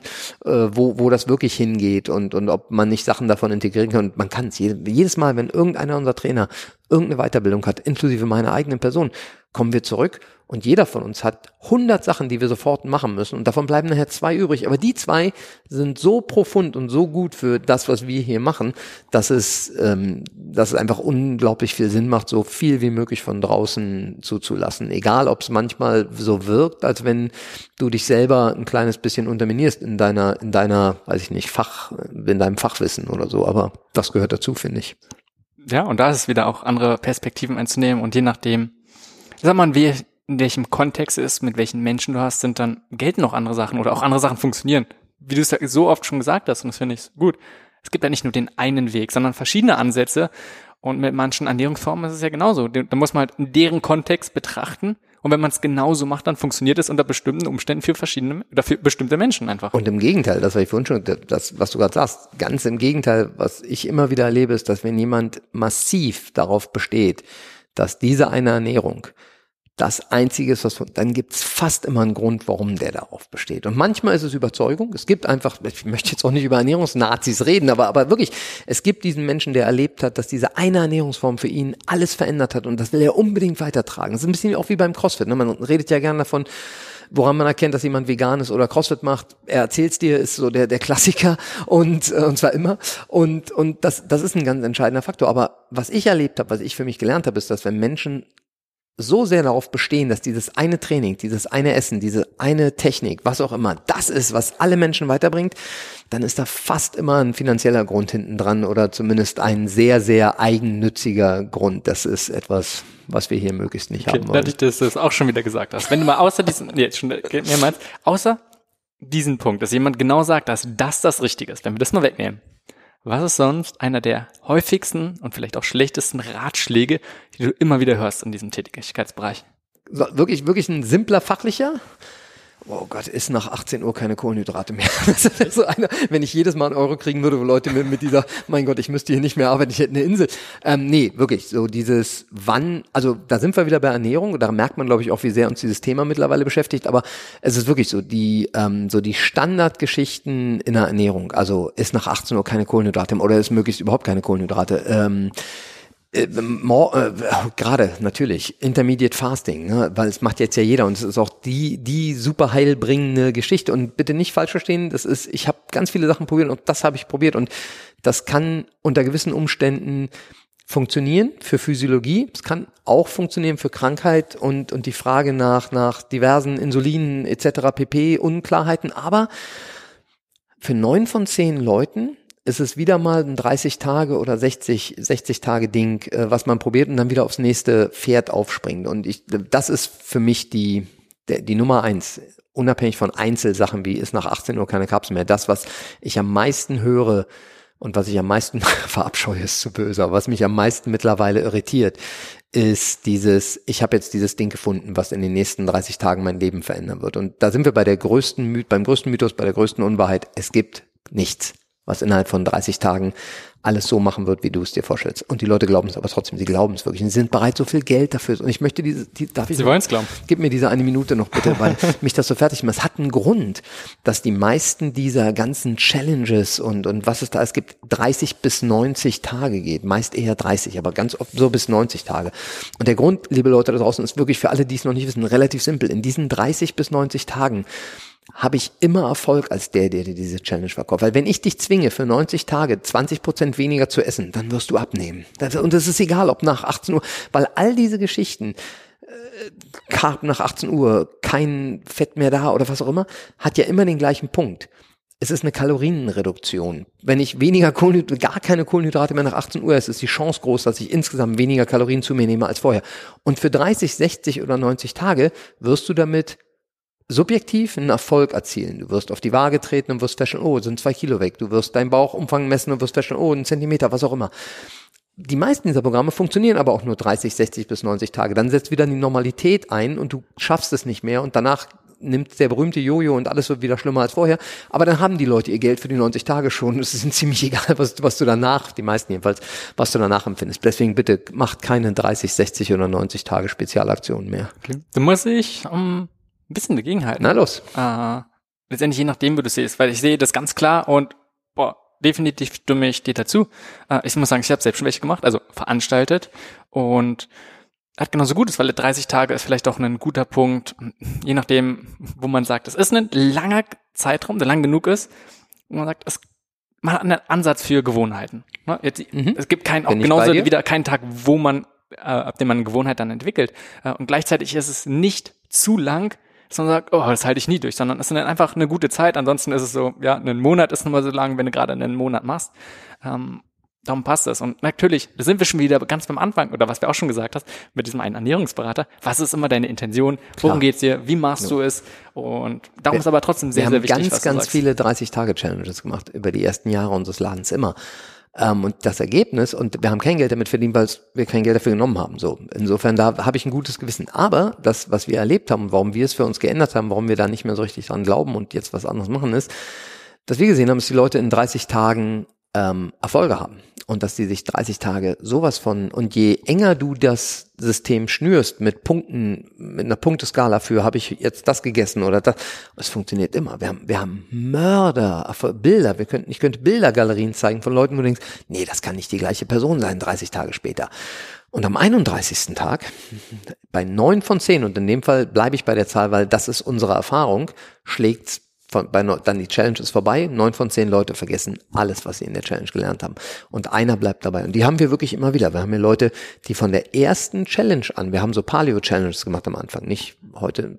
Ich glaube immer noch, dass es ein guter Ernährungsweg ist, aber darüber will ich gar nicht streiten. Und, und wir haben Leute, die haben so viele Vorzüge und Vorteile gelernt in diesen 30 Tagen. Und zwar nicht nur optisch, sondern auch wie sie sich gefühlt haben, Energiebereitschaft und, und, und, und, und, Allergien, die weggegangen sind, einfach nur, weil sie mal kein Brot oder kein Zucker mehr gegessen haben, weil auf einmal wurde, gab es eine Glutensensitivität. Nicht nur, weil alles haben, sondern konkret 30 Tage ohne, ohne jede Form von Getreide. Und die Leute sagen, ich habe auf einmal keine Kreuzallergie mehr, ich kann wieder Nüsse essen und, und, und, so. Das, das gibt es alles. Unsere Erfahrung ist leider nur, dass von diesen, von 100 Leuten 90 hinterher in den alten Weg zurückfallen, bei nur 10 bleibt es hängen. Jetzt könnte man sagen, 10 ist prima. Warum wir das stimmt, wenn du eine Million hast, warum wir das nicht mehr machen in der Form, wir machen es jetzt ein bisschen anders, ist wirklich, weil es uns frustriert hat, dass nur 10 und die anderen 90 sind hierher zurückgekommen und ich sagte immer, du hast noch Pizzasauce, Anna, heißt das, du hast jetzt gerade Pizza gegessen? und, und das hat uns irgendwann, und was wir jetzt, das Thema, was du gerade angesprochen hast, ist für uns im Augenblick im Coaching der wichtigste Part, das ist das der Gewohnheiten. Das heißt, was wir heute machen über viel längere Zeiträume als 30 Tage ist, ganz, ganz klein anfangen, über Gewohnheiten zu reden mit den Leuten, mit einem Glas Wasser auf nüchternen Magen für die ersten zwei Wochen. Und dann mal gucken, wenn du das wirklich zwei Wochen geschafft hast, wenn du mir das, wenn du mir ins Auge guckst und sagst, ja, habe ich zwei Wochen, dann lass uns mal darüber reden, was der nächste kleine Punkt sein kann. Und da erleben wir jetzt, dass das für die meisten von uns mehr Sinn macht, als, als dass wir ändern von morgen auf alles, alles und Paleo Challenge ist. Äh, also, also übrigens, wir haben immer viel Spaß gehabt und ich habe übrigens auch selber unglaubliche Ergebnisse für mich erzählt. Ich habe teilweise gesagt, das gibt's auch überhaupt nicht. Und dann ich auch. Genau 31 Tage später, und jetzt ein Hegen, das Eis. Ja. und dann, und deswegen, ähm, alles in Maßen und alles vernünftig, dann ist auch ein Hegen das Eis drin, als gar nicht und dann aber dafür, so wie man das ganz oft kennt, ganz, ganz schlimm. Aber unsere Definitiv. Erfahrung. Nee, äh, bin ich total bei dir und genauso, äh, ja, so sehe ich es in der Hinsicht auch. Und darum würde ich auch mal anders rangehen. Auch nicht einfach dieses Extreme. Ich habe zum Beispiel ähm, jetzt erst im März, äh, habe ich auch fertiggestellt, einen Kurs, wo es 30 Tage lang geht, in eine gesunde Lebensweise langsam rangeführt zu werden. Und da, ähm, von dem, was du gesagt hast, gerade daran sieht man es, finde ich, sehr, sehr gut, dass es oft ein Extremes ist und du probierst in 30 Tagen irgendwas zu machen und man, man guckt immer, was ist die Ziel, was ist das Ziel von so einer Challenge oder von, ob es jetzt 30 Tage sind oder länger, worum geht's? Geht es darum, eine bestimmte Sache umzusetzen oder geht es eher darum, Und das ist der Ansatz, den ich bevorzuge, dass man sagt, man hat einen gewissen Zeitraum, wo man Leute an die Hand nimmt, wo man einen Rahmen bietet und das Ziel ist es, überhaupt diese 30 Jahre durchzuhalten, aber das eigentliche Ziel ist, in den Rahmen den Leuten was an die Hand zu geben, dass sie es langfristig beibehalten können. Ja, und auch in keine, ähm, in keiner Art und Weise Stigmatas zu setzen. Ne? Also das ist ja auch so eine 30-Tage-Challenge, in der du das, das, das, das und nicht darfst. Das hat, nochmal, es hat super funktioniert, aber es ist immer so ein, das darf ich nicht, das darf ich nicht, würde ich gerne, aber darf ich nicht wenn du Leute dahin bringst, und so ist auch der Ansatz unserer Ernährungsberatung mittlerweile, die wir hier haben, ähm, Leuten klarzumachen, dass das völlig okay ist, Sonntag mit seiner Familie ein Stück Kuchen zu essen. Ganz im Gegenteil, weil du nicht der Arsch sein willst, der zu Freunden eingeladen wird und sagst, oh ja, Brot gebacken für uns. Nee, aber ich esse ja kein Brot mehr, wisst ihr, weil äh, das ist nicht, das ist einfach so unsozial, wie es unsozialer nicht, also und da rede ich nicht von deinem Verhalten, sondern von unsozialem wirklich gröbsten Sinne. Du wirst, gehörst nicht zu dieser Gruppe, egal was du, und das ist unnötig, sondern klarzustellen, dass wenn du mit gutem Gewissen diese zwei Scheiben Brot isst mit ein bisschen Olivenöl, das dich nicht umbringen wird. Und wenn du am nächsten Morgen für dich sagst, weißt du was, und heute Morgen zum Frühstück esse ich nur Eier und Gemüse, ich möchte lieber kein Brötchen, weil ich hätte, dann ist das auch in Ordnung. Dann ist das die Art von Verhaltensweise, die du hoffentlich gelernt hast in deiner wie auch immer äh, langen Challenge. Aber all, all dieses, und das ist wirklich, glaube ich, das, was sich in den letzten zehn Jahren vielleicht am meisten verändert hat bei uns hier. Im Sport, genau wie in der Ernährung und in allem anderen, ist, ich glaube, wir waren vor zehn Jahren genauso Extremisten. Und wenn du uns vor zehn Jahren, mich persönlich vor zehn Jahren gefragt hast, was Leute machen sollen, dann hätte ich gesagt, siebenmal die Woche CrossFit und wenn sie nicht bluten dabei, dann war es nicht effektiv. Ein bisschen übertrieben. Ganz so waren wir nie. Aber, aber es war schon, ne, wenn, wenn dir nicht kurz vor übel ist, bin ich nicht sicher, ob das das richtige Training war heute so. Und, und dann haben wir festgestellt, dass das funktioniert. Leute machen das, aber nur sehr wenig Leute. Die, bei denen ist das irre erfolgreich und die sehen toll aus und sind tolle Werbeträger. Aber es hilft gar nicht, dass die Werbeträger sind, weil die bringen Leute mit, die nach zwei Trainings sagen, nee, was, was ist mir, was ist nichts für mich. Und, und, und dass wir damit niemandem helfen, weil wir niemanden erreichen. Und das Gleiche ist bei Ernährung. Mach ein extremes Programm und du erreichst 50 Leute, von denen einer weitermacht. Und mach ein moderates Programm und du erreichst 500 Leute, von denen vielleicht 100, 200, 300 hinterher sagen, aber weißt du was, die drei Sachen, die behalte ich bei, weil da habe ich gemerkt, die haben mir gut getan. Und esse ich deshalb keinen Kuchen mehr? Nö, ich esse sehr wohl Sonntagskuchen. Das ist alles prima. Und Leuten klarzumachen, dass das auch völlig in Ordnung ist. Und das ist ja für mich das größte Missverständnis bei Ernährung. Also das ganze Thema Ernährung ist ein Missverständnis mittlerweile in Deutschland oder weltweit, aber in Deutschland extrem. Auch im Internet schlimmer geht's nicht, finde ich. Und das größte Missverständnis ist, dass es sowas wie Cheat Days gibt. Und jetzt frage ich dich, wen betrügst du denn, wenn du ein Stück Kuchen, also wenn du, betrügst du den Kuchen, betrügst du deine Frau, und, und allein der, also ich habe, und wir haben das gemacht, um das klar, wieder, ich, das ist mir immer ganz wichtig, dass die Leute nicht denken, oh Mann, die waren ja klug, wir haben Cheat Days, natürlich hatten wir Cheat Days in unserer Ernährungsberatung, ist überhaupt gar keine Frage. Und irgendwann haben wir festgestellt, dass das echt, Leute, Leute übernehmen das Wort wirklich. Und die denken, an dem Tag, wo sie endlich was Süßes essen dürfen, betrügen sie sich, ihre Diät, ihre Leistungsbereitschaft oder was auch immer. Und da so langsam reinzusteigen in den zehn Jahren, festzustellen, dass alles, was Extremismus ist, scheiße ist. Nicht nur im wahren Leben, nicht nur Terrorismus und, und religiöser Extremismus, sondern jede Form von, das ist es. Und wenn du es nicht so machst, dann bist du jetzt aus der Paleo-Gemeinschaft ausgestoßen, weil du ein Brötchen gegessen hast. Das hat einfach auf Dauer hat das keinen Platz für eine Veränderung in deinem Leben. Das wird nicht funktionieren. Da gibt's immer mal einen und das sind dann die Extremisten. Im Regelfall wie bei Rauchern und Nichtrauchern, glaube ich, Leute, die irgendwie jetzt nie wieder und so, das, und, und das funktioniert aber nicht. Das funktioniert nicht in einem harmonischen Zusammensein mit anders, ne, anderen und auch mit dir selbst, glaube ich nicht. Kompliziert. Ich finde gut, dass du gerade doch nochmal Religion erwähnt hast, wenn, nein, weil es für mich ähnlich ist. Und man muss auch mal gucken, auch gerade bei Ernährung, Total. worum geht's mit Ernährung? Und wenn wir Gesundheit sprechen, klar, kann man gucken, was ist Gesundheit, aber es ist nur auf einen Mittelweg und nicht was Extremes. Und wenn es darum geht, um rein körperliche Leistungsfähigkeit, mag eine Sache sein. Und ein Hochleistungssportler, der zur Olympiade geht, okay, für Klar. den geht noch mal ganz andere Sachen. Aber so, wenn es um Leben geht, dann muss man auch Ernährung mehr als nur dieses rein biologische sehen, sondern einfach holistisch sehen. Du hast jetzt schon ein paar Mal auch gesagt, äh, ich ja, wiederhole mich oft, oder? Nein, ich find's, ich find's, äh, ich achte darauf, weil ich es einfach nur gut finde, weil manche Elemente immer wieder kommen. Und es geht nicht darum, dass du dich wiederholst, sondern nee, aus, du erzählst aus verschiedenen Perspektiven, äh, erzählst du ja, das, was hinter, was hinterliegendes Klar. ähnlich. Und das finde ich sehr interessant. Und genauso das, was du, was du selbst und vielleicht auch im Studie hier für verschiedene, oder was für eine große Entwicklung du gemacht hast. Und wie viel Fehler vielleicht oh. du gemacht hast und was du gelernt hast. Wir schämen uns heute noch für einige Sachen.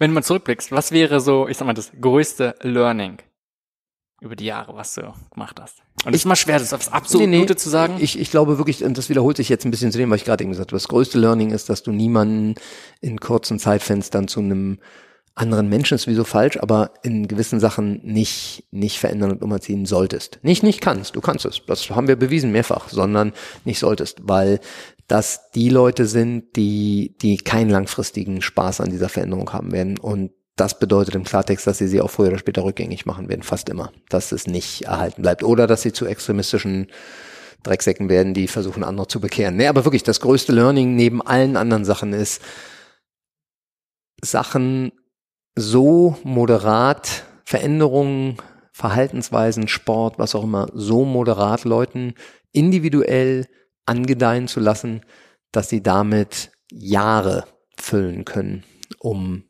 immer weiter Fortschritte zu machen und immer wieder zu merken, dass sie nicht überfordert werden, dass es nicht um 30 Tage geht, dass es nicht um Sommer, diesen Sommer möchte ich shredded sein oder was auch immer, sondern das, um was es geht, ist ein moderater Weg, einen gesunden, fitten Lebensstil zu haben, in dem diese Haupt vier Themen Ernährung, Schlaf, Bewegung und mental Stärke oder auch von mir aus das ist zum Beispiel ein Beispiel, worüber wir noch gar nicht gesprochen haben. Eine Sache, die CrossFit fördert, wenn du es richtig machst und wenn du als Coach auch immer wieder mal erklärst, dass du das da gerade machst, ist Menschen mental stärker machen. Und worüber wir hier unglaublich gerne reden und ich bin mir sicher, nicht, ob irgendeiner meiner Athleten das hören wird, aber wenn, werden jetzt einige gleich grinsen. Ich bin einer von denen und die anderen Coaches zum Glück auch, der neben Athleten schon sagt, wenn du jetzt noch einmal den Kopf schüttelst, wenn du auf dieses Gewicht guckst, dann hebst du es nicht hoch heute, dann lässt es. Weil das wirklich so Sachen wie, wenn ich da schon drüber stehe oder ich komme rein und guck aufs Whiteboard, was heute das Training des Tages und denk so, oh fuck, nee, das will ich. Dann brauchst du es ehrlich gesagt schon fast nicht machen. Das ist, das ist eine Frage von Einstellung. Und ein Kollege von mir, Ben Burgeon, einer der bekanntesten CrossFit-Trainer, glaube ich, der trainiert so all die Jungs, die immer die Games gewinnen. Ähm, die haben, ich liebe diese ähm, Geschichte. Die, die, die haben zwei Sachen. Nummer eins, die haben so ein Latex-Athletenband, kennst du, ne? hat ja jeder irgendwie, hat mal angefangen mit irgendeinem Fahrradfahrer. Ich habe vergessen, wie der heißt, das war so ein gelbes. Es hieß auch Arms irgendwas mit Strong, weil das, das war so eine, so genau. Und seitdem hat es ja irgendwie jeder. Und bei, ben, bei CrossFit New England, Ben Burgeons Box gibt's die auch für jeden Athleten und da steht drauf, never complain. Und da ist es mittlerweile so, dass wenn Leute dann irgendwie rumjammern über das Workout, dass die gesamte Gruppe, der Rest, fast alle, dann mit diesen Bändern schnappen. So Snap vom Handgelenk auf die Haut. Und dann weißt du, als ach, shit, ich habe schon wieder gejammert. Und das ist, da geht's nicht um, um, es geht vielleicht auch um Erziehung. Es geht nicht darum, dass wir nicht wollen, ich will nicht mir ist es egal, ob du jammerst. Es nervt mich nicht, dass du jammerst. Was es ist, ist, du wirst schlechter sein in dem Workout, wenn du vorher schon sagst, es wird schlecht. Und da haben wir noch eine Minute, ich möchte die Geschichte, weil ich die so sehr liebe. Der Typ hat, Ben Bergeron hat eine Tochter und ähm, mehrere Kinder und unter anderem eine Tochter, sieben Jahre alt. Und die sind allesamt aufgewachsen, weil der hat mindestens immer einen seiner Top-Athleten bei sich wohnen gehabt. Im Augenblick ist es Katrin Davidsdotter, die zweimalige fitteste Frau der Welt und die wohnen wirklich bei ihm. Also nicht einfach nur, sondern die wohnen da, den Teil der Familie manchmal für Jahre wie sie. Und das heißt, diese, die Kinder von Bergeron sind in so einem Umfeld aufgewachsen, wo abends beim Essen das Thema fast immer, ne, so wie kann ich besser werden, was kann ich machen und auch weiter gefasst als nur heb mehr Gewicht, sondern genau mental und Schlaf und hier und dann.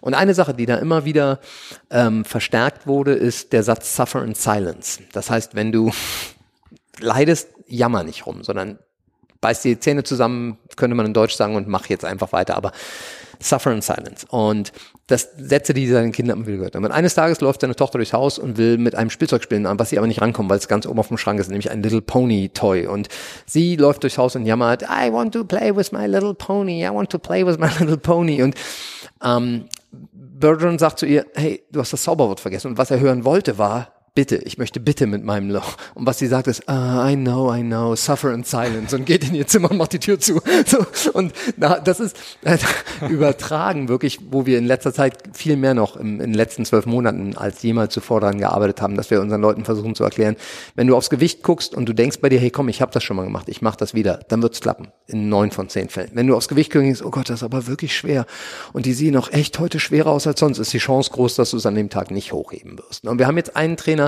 der ist Sportpsychologe, den haben wir ganz bewusst gesourced sozusagen. Ist nicht der beste CrossFit-Coach der Welt, noch nicht. Aber der hat nochmal einen ganz anderen Ansatz. Das ist das nächste, was wir in Form von kleinen Seminarsnippets hier mit reinbringen werden. Aber ich glaube, dass das ähm, uns extrem weiterbringen wird. Ja, ist auch ein sehr, sehr wichtiger Aspekt noch in allen möglichen Hinrichten. Also, und von dem, was du gerade sagst, was mir da auch wieder auffällt und was ich sehr, sehr interessant finde, und dass sich so anhört, dass ihr probiert, den Menschen auch als Ganzes zu sehen und den Menschen zu sehen. Und es nicht nur darum geht, was gerade, glaube ich, im Sport oft so ist, boah, du hast dein Ziel und okay, wir bringen dich dazu, dass du stärker wirst, wir bringen dich dazu, dass du abnimmst und, sondern zu sagen, hey, wir sehen dich als Mensch und klar, wir probieren, dass du deine Ziele erreichst, aber wir wollen auch, dass es dir gut geht. Und wir geben dir nicht was vor, sondern guck, was du möchtest, guck, was für dich ist, finde deinen Weg. Und das ist eigentlich ein Coaching-Ansatz, den du ganz oft setzt und den du im Sport, glaube ich, nicht ganz so oft findest. Und ich glaube, das ist es, wenn ich die Frage von vorhin zurückrufe, nehme ich die jetzt als Antwort. Das ist es, was sich hier am meisten verändert hat in den letzten zehn Jahren. Definitiv. Ähm, den Ansatz hatten wir nicht. Der Ansatz war, wir machen Leute fit. Und wir verdienen Geld damit, Leute fitter zu machen, besser aussehen zu lassen. Und was sich verändert hat, ist der Ansatz, dass es echt cool wäre, wenn Leute hier rausgehen, jedes Mal, wenn sie drin waren A, eine richtig gute Zeit hatten. Und das ist etwas, was ganz oft, was wir jüngeren Coaches ganz viel erklären müssen, die viel mehr in dem Thema, alle auskommen, du kannst noch fünf Kilo da drauf packen. Und wir sagen, äh, mach mal nicht wenn die hier rausgehen, und zwar nicht, weil sie nicht gelitten haben, die sollen leiden, alles prima, aber die sollen eine gute Zeit gehabt haben, die sollen sich wohlgefühlt haben, dann kommen sie wieder. Und, und da ist wiederum, da geht's nicht nur ums Geld. Wir, mit einer CrossFit-Box wirst du nicht reich, egal was du machst. Um was es wirklich geht, ist, wenn die wiederkommen, werden sie besser. Wenn sie nach drei Einheiten nicht wiederkommen, weil du sie angeschrien hast oder weil ihnen gezeigt hast, was sie für unmögliche Bewegungen, dann werden sie auch nicht besser. Dann verfallen sie danach, gehen sie zum EMS-Training und Leute erzählen ihnen, wenn du 20 Minuten kommst, wird alles gut. Ich glaube, das hat sich am meisten geändert. Die Idee, wie wir glauben, dass wir Leute besser machen können und dass das eben äh, ganzheitlich das ist so ein wunderschönes Wort, was alle benutzen und wir haben das nie als Ansatz gehabt, aber das ist es, was wir mittlerweile machen, ohne dass wir es jemals besprochen haben oder dass es irgendwo bei uns auf der Website steht oder dass wir das als Werbematte. Ich glaube auch nicht, dass es hilfreich wäre. Ich glaube, dass du das erfahren musst. Ich glaube, jeder erzählt, ne? Jeder erzählt im Augenblick und das muss ein ganzheitliches Programm sein. Und das ist bestimmt ganz oft ernst gemeint, aber das musst du, glaube ich, einfach erleben und nachvollziehen können, ob das wirklich so für dich ist, ob das der Laden abbildet oder nicht. Sowieso. Erfahrung zählt da auf jeden Fall noch. Ähm, lass uns das so langsam mal abrunden. Ähm, drei kurze Fragen noch. Und zwar, erstmal hast du eine eigene Morgenroutine? Wenn ja, wie sieht die aus? Uh, ja, das erste, was ich morgens mache, ist, ich trinke was, was ich abends vorbereitet habe. Ähm, sind 400 Milliliter Leitungswasser, was einfach nur über Nacht schon mal Raumtemperatur hatte. Ähm, und ich mache insgesamt 6 Gramm Meersalz am Abend mit rein und den Saft einer Viertel Zitrone. Ähm, habe ich nicht selbst erfunden, habe ich bei jemandem geklaut. Ähm, äh, mir, mir war es sehr logisch, also ich, Wasser trinken morgens war immer schon logisch und ist eine dieser Angewohnheiten, für die ich aber eine Weile gebraucht habe, weil ich einfach Kaffee besser fand und, und klar, mir klar machen musste, dass erstmal zwei Gläser Wasser gut wären. Aber es äh, ändert halt eine ganze Menge schlichtweg, weil du auf der Stelle dein Salzdefizit ausgleichst. Ähm, die Zitrone macht ein bisschen Vitamin C, aber es ist in erster Linie für den Geschmack. Falls du mit Salzwasser nicht so gut klarkommst, hilft der Saft der Zitrone ein bisschen. Ähm, genau, das ist das Erste, was ich mache, wenn ich aufstehe und danach ist ein Teil meiner Routine, dass ich ähm, die Kaffeemaschine anmache. Ich male meinen Kaffee selber und packe ihn dann in meine Kaffeemaschine. Ähm, und dann im Regelfall, wenn genug Zeit hast, was in 50 Prozent aller Fälle so ist, dann mache ich eine Atemübung. Und zwar weniger aus meditativen Grund, finde ich toll, glaube ich auch dran, sondern wirklich eher, dass ich für mich merke, wenn ich meinen Atem kontrolliere, übrigens ein Thema, was wir hier in den letzten Monaten erheblich fokussieren. Ähm, wenn du dich auf deine Atem kontrollierst und deinen Atem kontrollieren kannst, kontrollierst du auch deine Reaktion, du kontrollierst, wie du den Rest des Tages oder zumindest die nächsten zwei Stunden bestreitest, wie du ans Telefon gehst, wie du mit deinen Kindern redest, wenn die gerade nerven, weil sie sich nicht vernünftig die Zähne putzen und und und. Wenn ich meine Atem für ein, zwei, drei Minuten länger brauche ich nicht unter Kontrolle bringe, ähm, bin ich meistens deutlich verträglicherer und freundlicherer Mensch, als wenn ich aufwache und denke, oh Gott, ich muss ja auch gleich los und kriege ich noch einen Kaffee und, und schon ist irgendwie alles schlecht. Genau, das sind so die beiden Sachen, die ich versuche jeden Morgen zu integrieren. Voll gut. Ähm, ganz kurz, wenn du sagst, was so vielleicht auf die sechsten, sechs Monate, zwölf Monate zurückdenkst, was so eines der besten Investments, die du für dich, für deine Gesundheit gemacht hast und kann sein, was irgendwas in Form von Geld, Zeit, ähm, irgendwie was sagt, was dir am meisten, vielleicht auch in Bezug auf deine Gesundheit oder Fitness gebracht mhm. hat? Mm. Ich habe mir ein externes Online-Schulterprogramm gekauft. Ich habe ein bisschen Schulterprobleme, wie jeder zweite Crossfitter, Impingement natürlich, ist übrigens wirklich so. Ähm, und ich habe mir ich dachte erst wirklich, oh, die übertreiben so ein bisschen meinen Preis, ähm, was, was für online und habe dann immer gesagt, komm, was soll's, versuch's halt mal, ist nur Geld. Ähm, und ich glaube, es war die wirklich beste Lösung, weil meine Schulter allerdings erneut kein, kein Zaubermittel, kein 30 Tage, sondern sechs Monate mehr oder weniger fünf Tage die Woche 30 Minuten investiert und neben dem Geld ganz eindeutig diese 30 Minuten fünfmal die Woche sind das Beste, was ich meiner Gesundheit in den letzten zwölf Monaten angetan habe. Meine Schulter ist nicht 100 Prozent, aber knapp vor 90 und vor einem Jahr war sie bei 50. Insofern, ähm, und ich laboriere damit schon ein paar Jahre rum, also es ist jetzt nicht so und von wir müssen operieren zu da geht nichts mehr, habe ich alles gehört. Insofern ähm, an dieser Stelle möchte ich jedem, und zwar nicht sagen, geh nicht zum Arzt, bitte richtig verstehen, so, aber äh, Schulmedizin ist nicht komplett alles. Wir könnten noch ein Beispiel nehmen, ich habe mir gerade den Fuß gebrochen, darüber können wir auch reden, warum ich hier nicht im Gips sitze und warum nach zehn Tagen nach Fußbruch der Arzt sehr überrascht ist, dass die Nähte gerade wieder zusammenwachsen. Ähm, aber also der, wenn ich den Tipp loswerden darf, hol dir immer mal eine zweite oder dritte Meinung, manchmal auch eine, die nicht schulmedizinisch hinterfragt werden kann. Auch Schulmedizin lernt. Oh ja, und hoffentlich. Ist auch nicht Schulmedizin, ist nicht Schulmedizin. Genau. Ähm, eine Sache. Und wir haben viel darüber gesprochen, oder ich denke, das kam viel, an vielen Stellen schon mal durch, aber wenn es nochmal so zusammenfassen, äh, welche Verhaltensweise oder Denkweise, so, auch wenn wir haben über das Mindset schon gesprochen, hat auch wieder deine Lebensqualität am meisten gesteigert. Mhm. Ich glaube, das hatte ich schon immer, aber ich habe es in den letzten Jahren nur verfeinert und auch wahrgenommen. Und das ist wirklich, dass ich ein extrem ähm, ja nicht nur nicht, nicht positiv bin, das stimmt nicht. Da würden Leute jetzt sofort lachen. Ich habe durchaus Situationen, wo ich denke, ihr könnt mich alle mal, das alles Mist jetzt, aber ich vergesse unglaublich schnell. Ich bin wirklich, und zwar egal ob Sieg oder Niederlage, wenn ich es überhaupt dahin fassen will, aber ich bin wirklich jemand, anders als viele Menschen, mit denen ich zu tun habe, wenn ich kann hier noch so viel Ärger an dem Tag gehabt haben, wenn ich hier raus bin, ist es fünf Minuten später vergessen. Und ich glaube, das hat unter anderem mit den Atemtechniken, also mit dem zu tun, was ich da für mich nicht nur morgens, ich mache das auch über den Tag immer wieder mal. Aber es hat vor allen Dingen, ist es eine Frage der Weisheit. Und ähm, ich möchte nicht sagen, ich weise bin, aber ich bin weiser, als ich vor 20 Jahren war.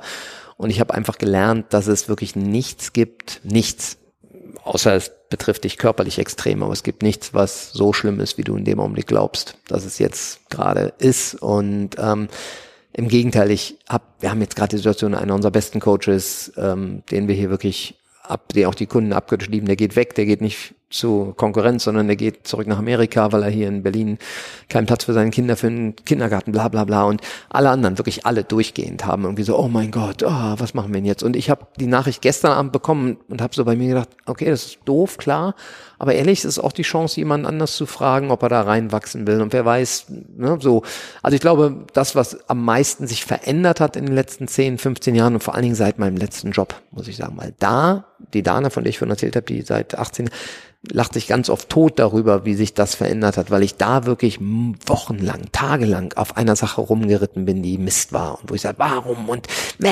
Und irgendwann in dem neuen Umfeld habe ich gelernt, dass das dich so null weiterbringt. Und meine Frau hasst mich dafür, weil das, bei ihr ist das noch ein bisschen anders. Und wenn ich dann immer sage, und was bringt dich das jetzt weiter, dass du nochmal erzählst, wie kacke das da gerade war? Und dann, äh, und aber ich glaube, das ist eine der Sachen, die mich persönlich auch am meisten weitergebracht haben. Das Verarbeiten von positiven wie negativen Sachen. Genauso wenig reite ich auf positiven Tischtennis-Siegen für Wochen. Obwohl, doch, das mache ich, fällt mir ab. da würden einige sagen, doch, das macht er. genau. Ja, das darf ja auch sein, aber gezielt einfach auch Sachen genau. loszulassen. Da finde ich, ja, vielen, vielen Dank für deinen Einblick und ja, Olaf, generell auch, dass du mir uns einen Einblick gegeben hast. Sehr gerne. Sag mal, in das Studio, äh, deinen eigenen Weg, deine eigenen Erfahrungen, die du über die Jahre gemacht hast und vor allem den Ansatz, den du hier hast und wie du Leute betreibst. Wer in Berlin wohnt, ähm, was ist der beste Weg? Einfach anrufen, Probetraining ja. vereinbaren oder hast du dafür? Black, ich glaube, und ich bin so schlecht. ähm, es ist im Internet, das kann ich sagen. Und ich glaube, es heißt black-sheep-athletics.de. Wenn, wenn ihr Black Sheep Athletics sucht, dann findet ihr nur einen Laden in Berlin, definitiv. Die Seite nehmt ihr. Ich, verl ich verlinke es auf danke, jeden Fall schon. Ich bin, ich bin richtig gut in sowas. Meine Kollegen lieben mich dafür. Ähm, und da gibt's ein Formular, nimm dein persönliches Probetraining wahr. Und das nehmen wir sehr ernst. Das heißt, egal ob du hier bleibst, egal ob du woanders hingehst, egal ob du dich jemals wieder für Sport interessierst, aber ein persönliches Probetraining bedeutet im Klartext du und ein Coach für 30, 45, manchmal 60 Minuten. Kommt sehr darauf an, wie auch die Chemie stimmt und alles andere. Und was du auf jeden Fall mitnehmen wirst aus dem Training, ist ein bisschen mehr Wissen über dich selbst über das, was du kannst oder was du nicht kannst oder über an den Punkten, an die du vielleicht am schnellsten körperlich arbeiten solltest, das kriegst du da auf jeden Fall mit und das ist gratis. Oh, ja, perfekt. Also ich denke, da hast du auch einen guten Einblick bekommen, äh, worauf ihr achtet, welche Herangehensweise macht und äh, gerade wenn es umsonst ist, kann ich nur sagen, ist nichts äh, war was Gewöhnliches. Selbstverständlich nicht. Also vor allem selbstverständlich nicht, so. nicht. Genau. Und darum kann ich nur empfehlen, für den es jetzt interessant ist, das auf jeden Fall mal auszuprobieren. Jawohl, super. Also Luff, vielen, vielen Dank, dass du dir die Zeit genommen hast. Bis dann. Ciao. Das war Perspektive Gesundheit. Ich hoffe, dir hat die Folge gefallen. Damit du keine zukünftige Folge verpasst, abonniere diesen Podcast. Aber das hast du sicherlich bereits, richtig? Um mehr über die besprochenen Themen dieser Folge zu erfahren, klicke den Link in den Show Notes. Besuche www.perspektivegesundheit.de, um mehr über einen gesunden Lebensstil zu lernen und vor allem, wie du schaffst, ihn auch umzusetzen. Und wenn du schon dort bist, trag dich unbedingt in unseren Newsletter ein, so entgeht dir nicht nur keine Folge, sondern du hältst die wesentlichen Kernaussagen direkt in dein Postfach. Also, bis zur nächsten Folge.